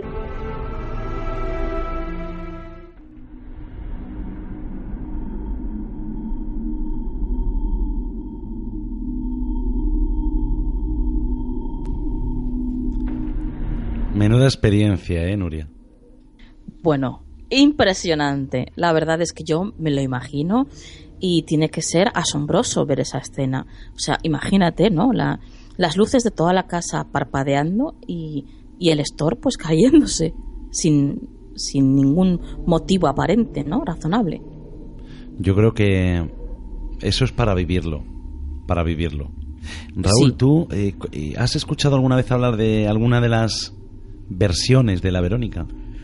Pues sí, la verdad es que como, como decía Nuria, hay muchísimas, muchísimas versiones. Eh, en España concretamente la conocemos como, como Verónica, pero en Estados Unidos o en el mundo anglosajón pues sería lo relacionado a Bloody Mary. Y a decir tres veces Bloody Mary delante del, del espejo. Eh, una de las variantes, pues Nuria ha dado varias, ¿no? Pero por ejemplo, una de las variantes es que pues era una chica de 14 años que decidió con sus amigos realizar eh, alguna invocación de espiritismo, algún rito de, espiritismo, y bueno, ella después de burlarse mm, de, todo lo, pues, lo que estaban haciendo y tal, pues eh, al parecer una, una silla inexplicablemente como, como con vida propia salió volando, la golpeó en la cabeza eh, y asesinándola. ¿no? Pero el problema, Eduardo, es que esto como leyenda o como historia, pues está muy bien para tener un subidón de dopamina o un subidón de adrenalina, de estos que nos gustan a todos con el terror, ¿no? Pero el peligro está en que hay personas reales que sufren patologías mentales muy reales y derivadas de practicar este tipo de sesiones o de ritos extraños. Esto es lo verdaderamente peligroso de estas cosas, la permeabilidad de algunas mentes, ¿no? Existe un, caso supuestamente real que si quieres, pues puedo pasar a relatar, ¿no? Podría relatármelo, pero eh, lo que estás tú diciendo eh, tienes toda la razón del mundo, ¿no? Hay personas que a lo mejor en un momento determinado pues se ponen a jugar con ciertas cosas que no debieran jugar. Desde luego, eh, esto te puede llevar a, a una situación mental pues muy, muy, muy, muy peligrosa, ¿no? Quizás hayas vivido un fenómeno o quizás el fenómeno esté solo en tu cabeza derivado de esa presión de haber realizado ese tipo de invocaciones o, de juegos peligrosos. Ahí yo creo que es donde está el peligro. Bueno, ¿cuál es la historia esa que nos quieres contar? Bueno, existe, como te decía, un caso supuestamente real de una chica llamada Ana que conoció la leyenda esta de, Verónica en el instituto en el que estudiaba, pues por sus compañeros al, hablar, ¿no? Al parecer sus amigos eh, un día la picaron diciéndole que, bueno, que no se atrevería a decir Verónica nueve, nueve veces ante el espejo de, los baños del, del colegio. A ella, bueno, le daba muchísimo miedo todo esto, pero venció su terror inicialmente porque le avergonzaba quedar mal ante todo el mundo. Fíjate, la presión de sus compañeros, que sabemos que pesa mucho en las escuelas y en los institutos con nuestros hijos, pues eh, provocó que finalmente hiciera la, la invocación. Entonces lo hizo y, bueno, al parecer no pasó nada y el grupo lo olvidó enseguida, horas después. Pero para Ana, la auténtica pesadilla comenzaría esa misma noche. Porque contó que estando en la cama escuchó un sonido que la despertó, algo que hemos hablado muchas veces, pero eh, no se trataba de un sonido fuerte, sino de una especie de susurro que oía detrás de ella, cerca de la nuca, mientras sentía como si alguien respirara a la altura de su propio cuello. Totalmente aterrada, se levantó y encendió la luz, pero allí solo estaba ella. Al día siguiente eh, no, se no, se atrevió ni siquiera eh, a contárselo a nadie, al parecer. Y en los días posteriores, esta chica, Ana, estaba muerta, muerta, muerta de miedo e incluso eh, en una ocasión, en medio de la clase, tuvo que salir al servicio pues eh, para despejarse o mojarse la cara porque ella estaba viviendo una situación un poco extraña, ¿no? Pero cuando entró en el baño, notó que hacía mucho frío. Claro, estaba en invierno, entonces no le, no le dio máxima importancia, ¿no? Y que además eh, una capa de vaho cubría uno de los espejos de aquel servicio. Entonces Ana lo limpió con la mano y pudo comprobar horrorizada que tras ella había una chica que no había visto jamás.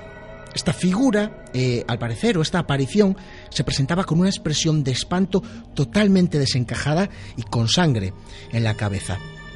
Fue solo un instante, porque cuando se volvió a mirar ya no había nadie. Sin embargo, cuando se volvió de nuevo hacia el espejo, vio algo que la dejó totalmente helada.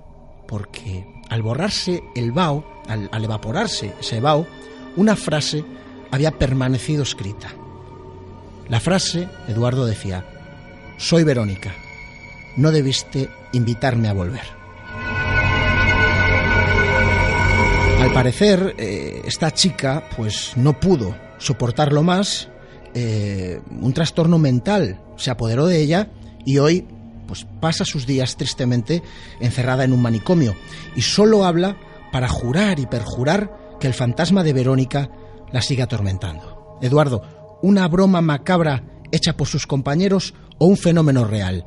Lo que la chica supuestamente vio grabado en el, en el, en el espejo se puede hacer perfectamente. ¿eh? Puede haber sido Sí, una sí, broma sí. de sus propios compañeros para, digamos que agudizar aún más eh, esa esa- ese estado en el que se encontró pues la chica después de realizar la invocación. Bueno, sabemos que los niños son, son y somos y fuimos pues bastante crueles. Bastante.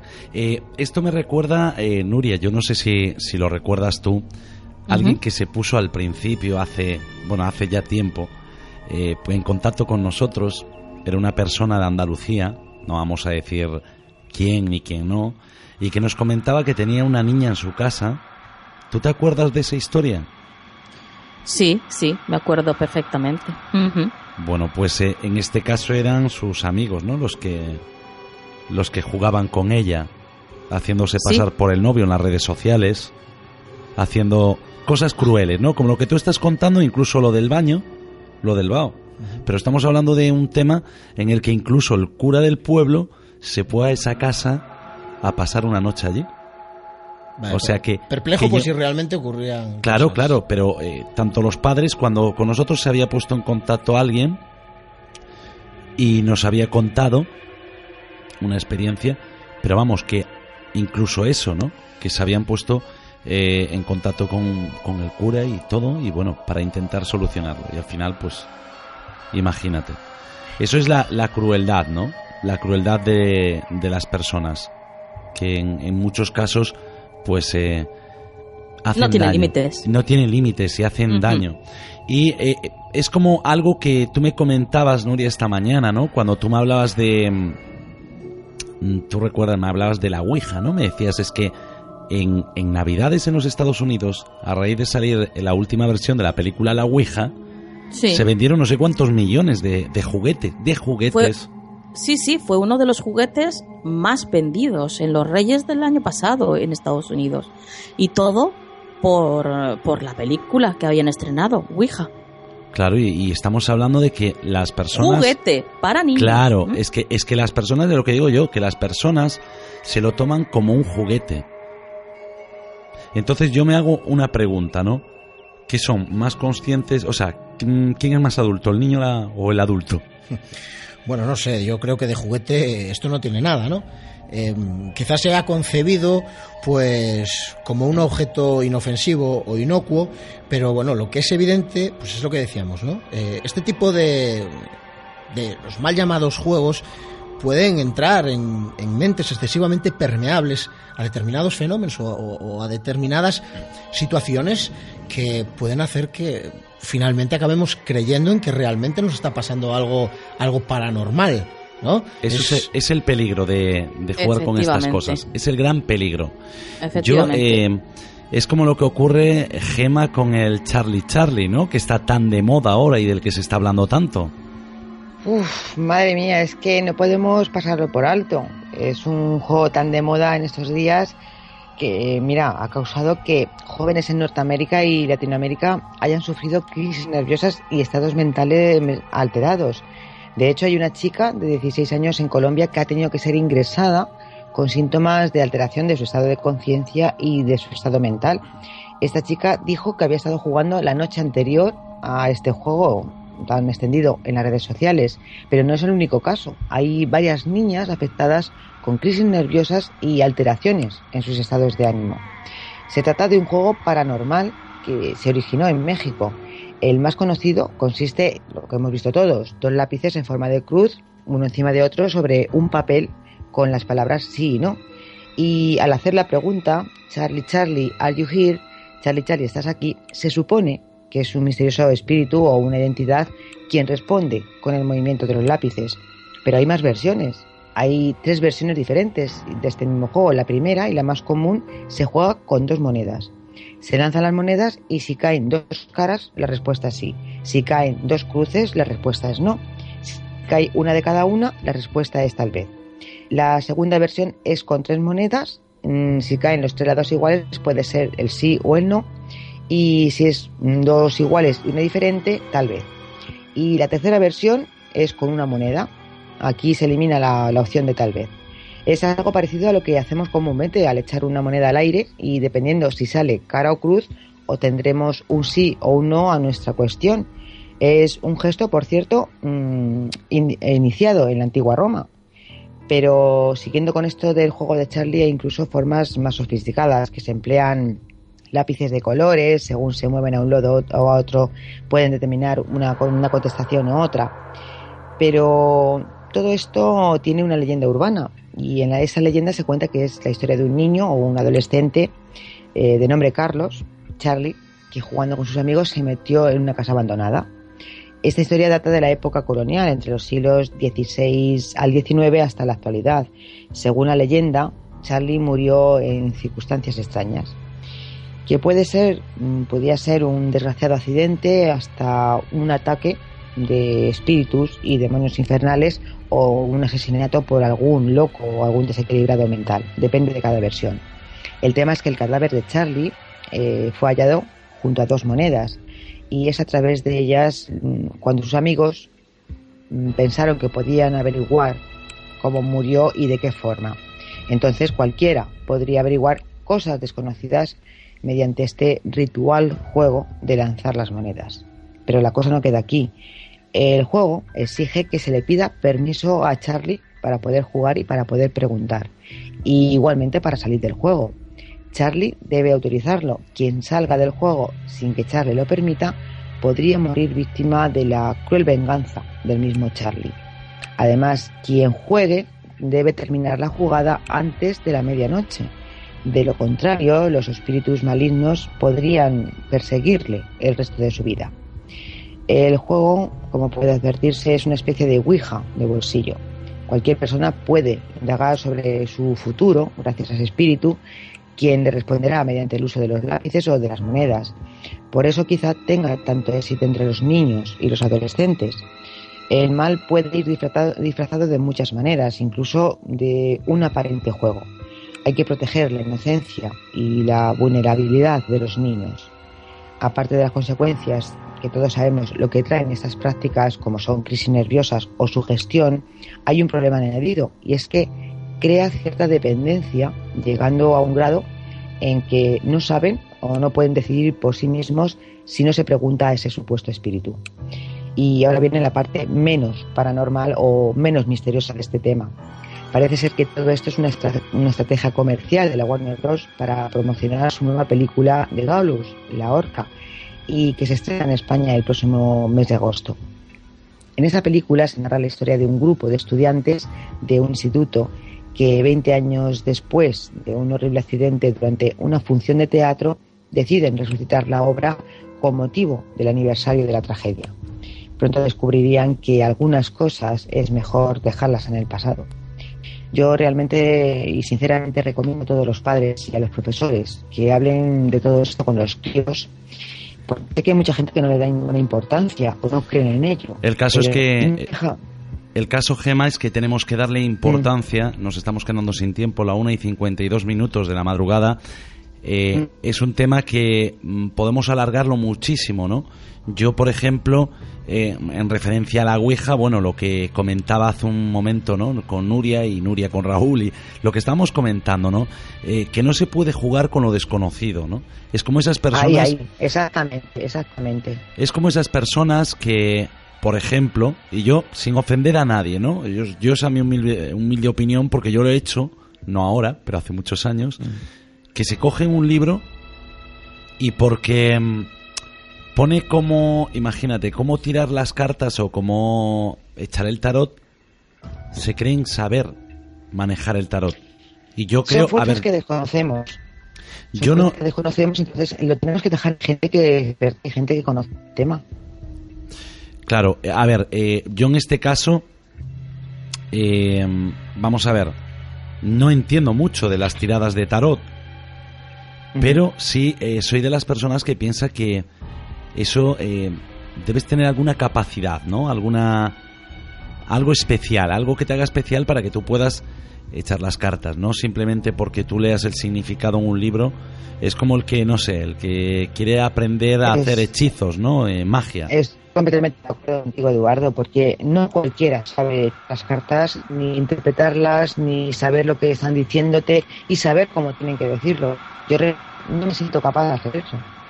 Por mucho libro que me lea, por mucha historia que me, que me ponga, yo soy incapaz. yo pienso que, eso tiene que tienen que ser personas que realmente sepan lo que están haciendo.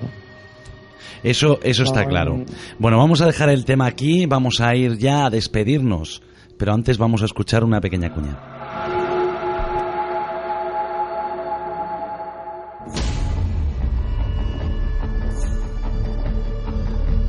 Nuestras vías de contacto son en Facebook El Despertar del Cementerio, en Twitter arroba del Cementerio.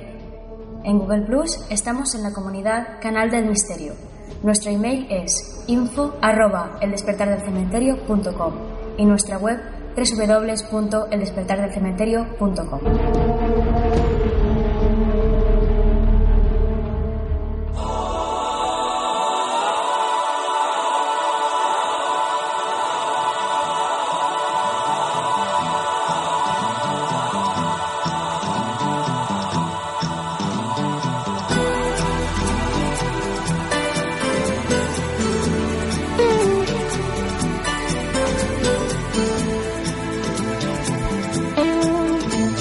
vamos llegando ya al final.